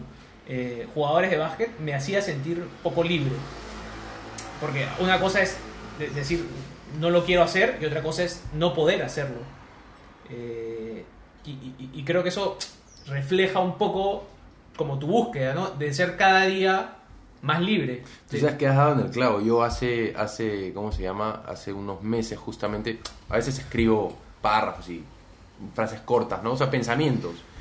Y, y justamente me has hecho acordar que puse que para mí el, el moverme hoy representaba la libertad, ¿no? Y, y que lo hacía porque puedo hacerlo, ¿me entiendes? Este, y, y si no lo hacemos, vamos a perder esa capacidad. O sea, Ivo Portal, que es eh, un, un, eh, un entrenador para mí de los más cracks este, a nivel mundial, que va mucho con la onda del movimiento, es uno de mis principales referentes, siempre dice use it or lose it. ¿no? Si no lo usas, lo pierdes. Tu cuerpo se va a adaptar a lo que hagas y se va a desadaptar de lo que dejes de hacer, ¿no? Entonces has dado en el clavo justo con, con eso de la libertad, pero para mí es exactamente igual, o sea, me muevo porque para mí es una expresión de libertad, mano, podemos movernos, ¿por qué no hacerlo, no? Buenazo. Y, este, y capaz que para ir cerrando, eh, bueno, yo ya no sé si lo dije o no lo dije, pero un gimnasio lo he pisado dos o tres veces en mi vida. ¿no? O sea, un gimnasio de verdad, dos o tres veces en mi vida. De hecho, en el colegio nos inscribimos juntos al gimnasio. En no el iba. colegio. O sea, digo, una época no me acuerdo qué había pasado con el campeonato de básquet, como que no había entrenador. Entonces dijimos, bueno, para, no, para seguir siendo mejores jugando básquet, Claro. vamos al gimnasio de club. No, yo, yo entré al Y gimnasio porque quería entrar a la escuela naval. Bruno, Rodolfo y yo, íbamos Bruno y yo, y Rodolfo nunca se aparecía. Y bueno, Mira la casa de mi flaca. nuestra, sí, nuestra mamá pagaba gimnasio por los tres y Rodolfo nunca fue Ah, al por gimnasio. favor, que mi mamá nunca escuche esto. este podcast. No, pero, pero quería decir que, o sea, este, para mí que no, que no voy al gimnasio, que no voy a ir a un gimnasio, este, porque, porque yo relaciono gimnasio con estético y no me interesa lo estético en ese sentido, este, como que lo que tú planteas sí me parece chévere, ¿me entiendes? O sea, que es distinto, o sea, no, no, no es ir al gimnasio de- desde, desde que el tipo de entrenamiento es diferente, pero el objetivo también es diferente, ¿no? Entonces, me parece bravazo. Este, ¿Y tienes así algún entrenamiento como para alguien relajado como yo? ¿O, o, o hay que ser...? No hay que ser, justamente lo que busca un poco es el, el- o sea, es bien lúdico, o sea, también el, el entrenamiento, o sea, hay, hay muchas dinámicas que son divertidas y que precisamente pueden hacer un poco más atractivo, o sea, a ver, te entreno y te enseño a hacer un aspa de molino, te enseño a pararte de manos, eso es más divertido que ir y hacer tu press militar. Ojo, Claro. lo vas a hacer, vas a hacer igual el press militar, pero la finalidad más es que el press militar te está ayudando a que ganes un poco más de fuerza de empuje para mejorar en tu parada de manos. Claro, claro. Y la gente pone esos hitos, oye, ya, ¿sabes qué? Quiero sacar un mejor cuervo, quiero hacer una parada de manos, quiero hacer una sentadilla de un pie, ¿no? Entonces, ese, eh, yo creo que eso también ayuda a enganchar un poquito más precisamente a gente que no le ve el valor a ir a un gimnasio, porque muchas veces es aburrido, ¿no? O sea, ir y solamente jalar tu peso. Por eso te digo que muchas veces el, el- ¿cómo se llama? La forma de aprendizaje lúdica es la mejor porque precisamente puede atraer a, a- a gente que no está interesada en hacerlo, ¿no? Pero que es consciente de que necesita un poco de movimiento en su, en su vida. Así que cuando tú quieras, invitadísimo, brother, a, a entrenar cuando tú quieras. Igual te digo, voy un año y sigo siendo un muerto. Tienes que dejar No, el- qué tienes- mentira, brother. Tienes que dejar el ego afuera Sí, sí, del, sí, del- eso sí. es- del- del- Eso sí, es, y eso también es un poco por, por el... Por el, o sea, yo he tratado de imprimirle bastante marcialidad al entrenamiento, ¿no? O sea, si te has dado cuenta, o sea, lo, lo dirijo con- muy, muy similar a como puedo dirigir una clase de jiu-jitsu, ¿no? Es, es, es bien marcial, o sea, trato... eh, bueno, yo soy una persona que considera que no podemos separar espiritualidad, mentalidad y, y- y como que lo físico. Claro. Este, entonces, yo creo que el entrenamiento es, o, o el movimiento es, es, es un buen momento o, o- una, digamos, no sé, actividad, eh, en fin, es, es- ese momento que le dedicas, este, es, es- es- es un momento donde tú puedes juntar todas esas cosas y es- es- para mí, por ejemplo, es un momento de meditación también, o sea, el hacer un handstand, por ponerte un ejemplo, bueno, te desconcentras y te vas te vas, o sea, te, te caes, no, no, no, no logras este, estabilizarlo. Entonces tienes que estar presente, tienes que estar concentrado, tienes que dejar ir, soltar, o sea, eh, respirar, concentrarte. Entonces es este mucho más, como dices, va mucho más allá de solamente entrenar para sentirme bien, para, para verme bien, ¿no? Eh, Es más como que entrenar para, para, para sentirte bien, pero sí hay que dejar el ego de lado. Porque Hay que hacerlo con intención, además. 100%. O sea, en- en- y esto es algo que, que- que dice Naudia Aguilar, que es otro de mis referentes, de mis grandes referentes a nivel mundial, es entrenar con intención y no por hábito, ¿no? Este, no hacer como que... Por eso a mí no me gusta decir la rutina de entrenamiento. No me gusta, a, a veces se me sale porque tengo, no sé, pues, 25 años llamándole rutinas a los entrenamientos, ¿no? Pero hace, hace unos 5 más o menos decidí, oye, ¿por qué le voy a llamar rutinas? O sea, a mí no me gusta la rutina. ¿Por qué voy a llamarle a un esquema de entrenamiento? Una rutina es un protocolo de entrenamiento, ¿no? Este, entonces, hay que, hay que, hay que dejar un poco el, el ego de lado porque además es difícil.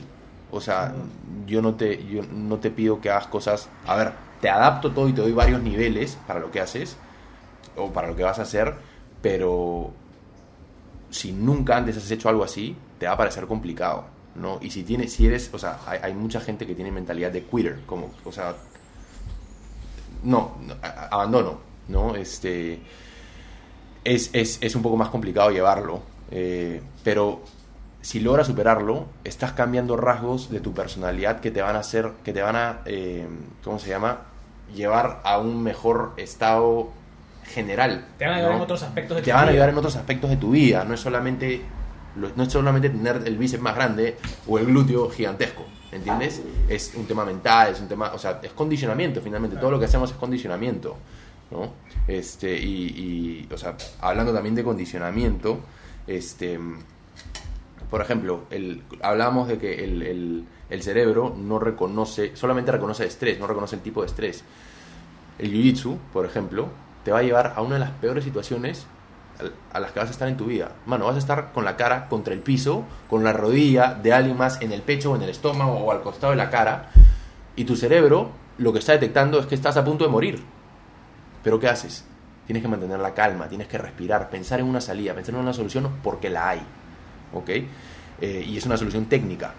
Entonces, si tú logras salir de esa, de esa eh, ¿cómo se llama?, situación eh, y, y tienes este tipo de estímulos constantemente, estás enseñándole a tu cerebro a salir de situaciones muy complejas a través de la calma, pausando, respirando y pensando cómo salir. Y eso va a ser igual en tu trabajo, en tus relaciones y en lo que sea que hagas.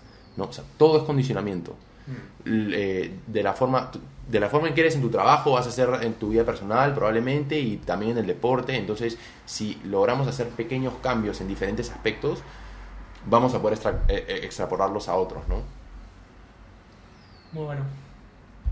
Dejamos ahí. Cañón. ¿Qué tal? Chévere, Santi. Bravazo, muchísimas gracias, Gracias, por la invitación. Sí, sí. Ponle pausa porque no, no va a hacer que lo borre. ¿no? ¿Qué qué? no va a hacer que apriete algo y bo- borro todo. todo no,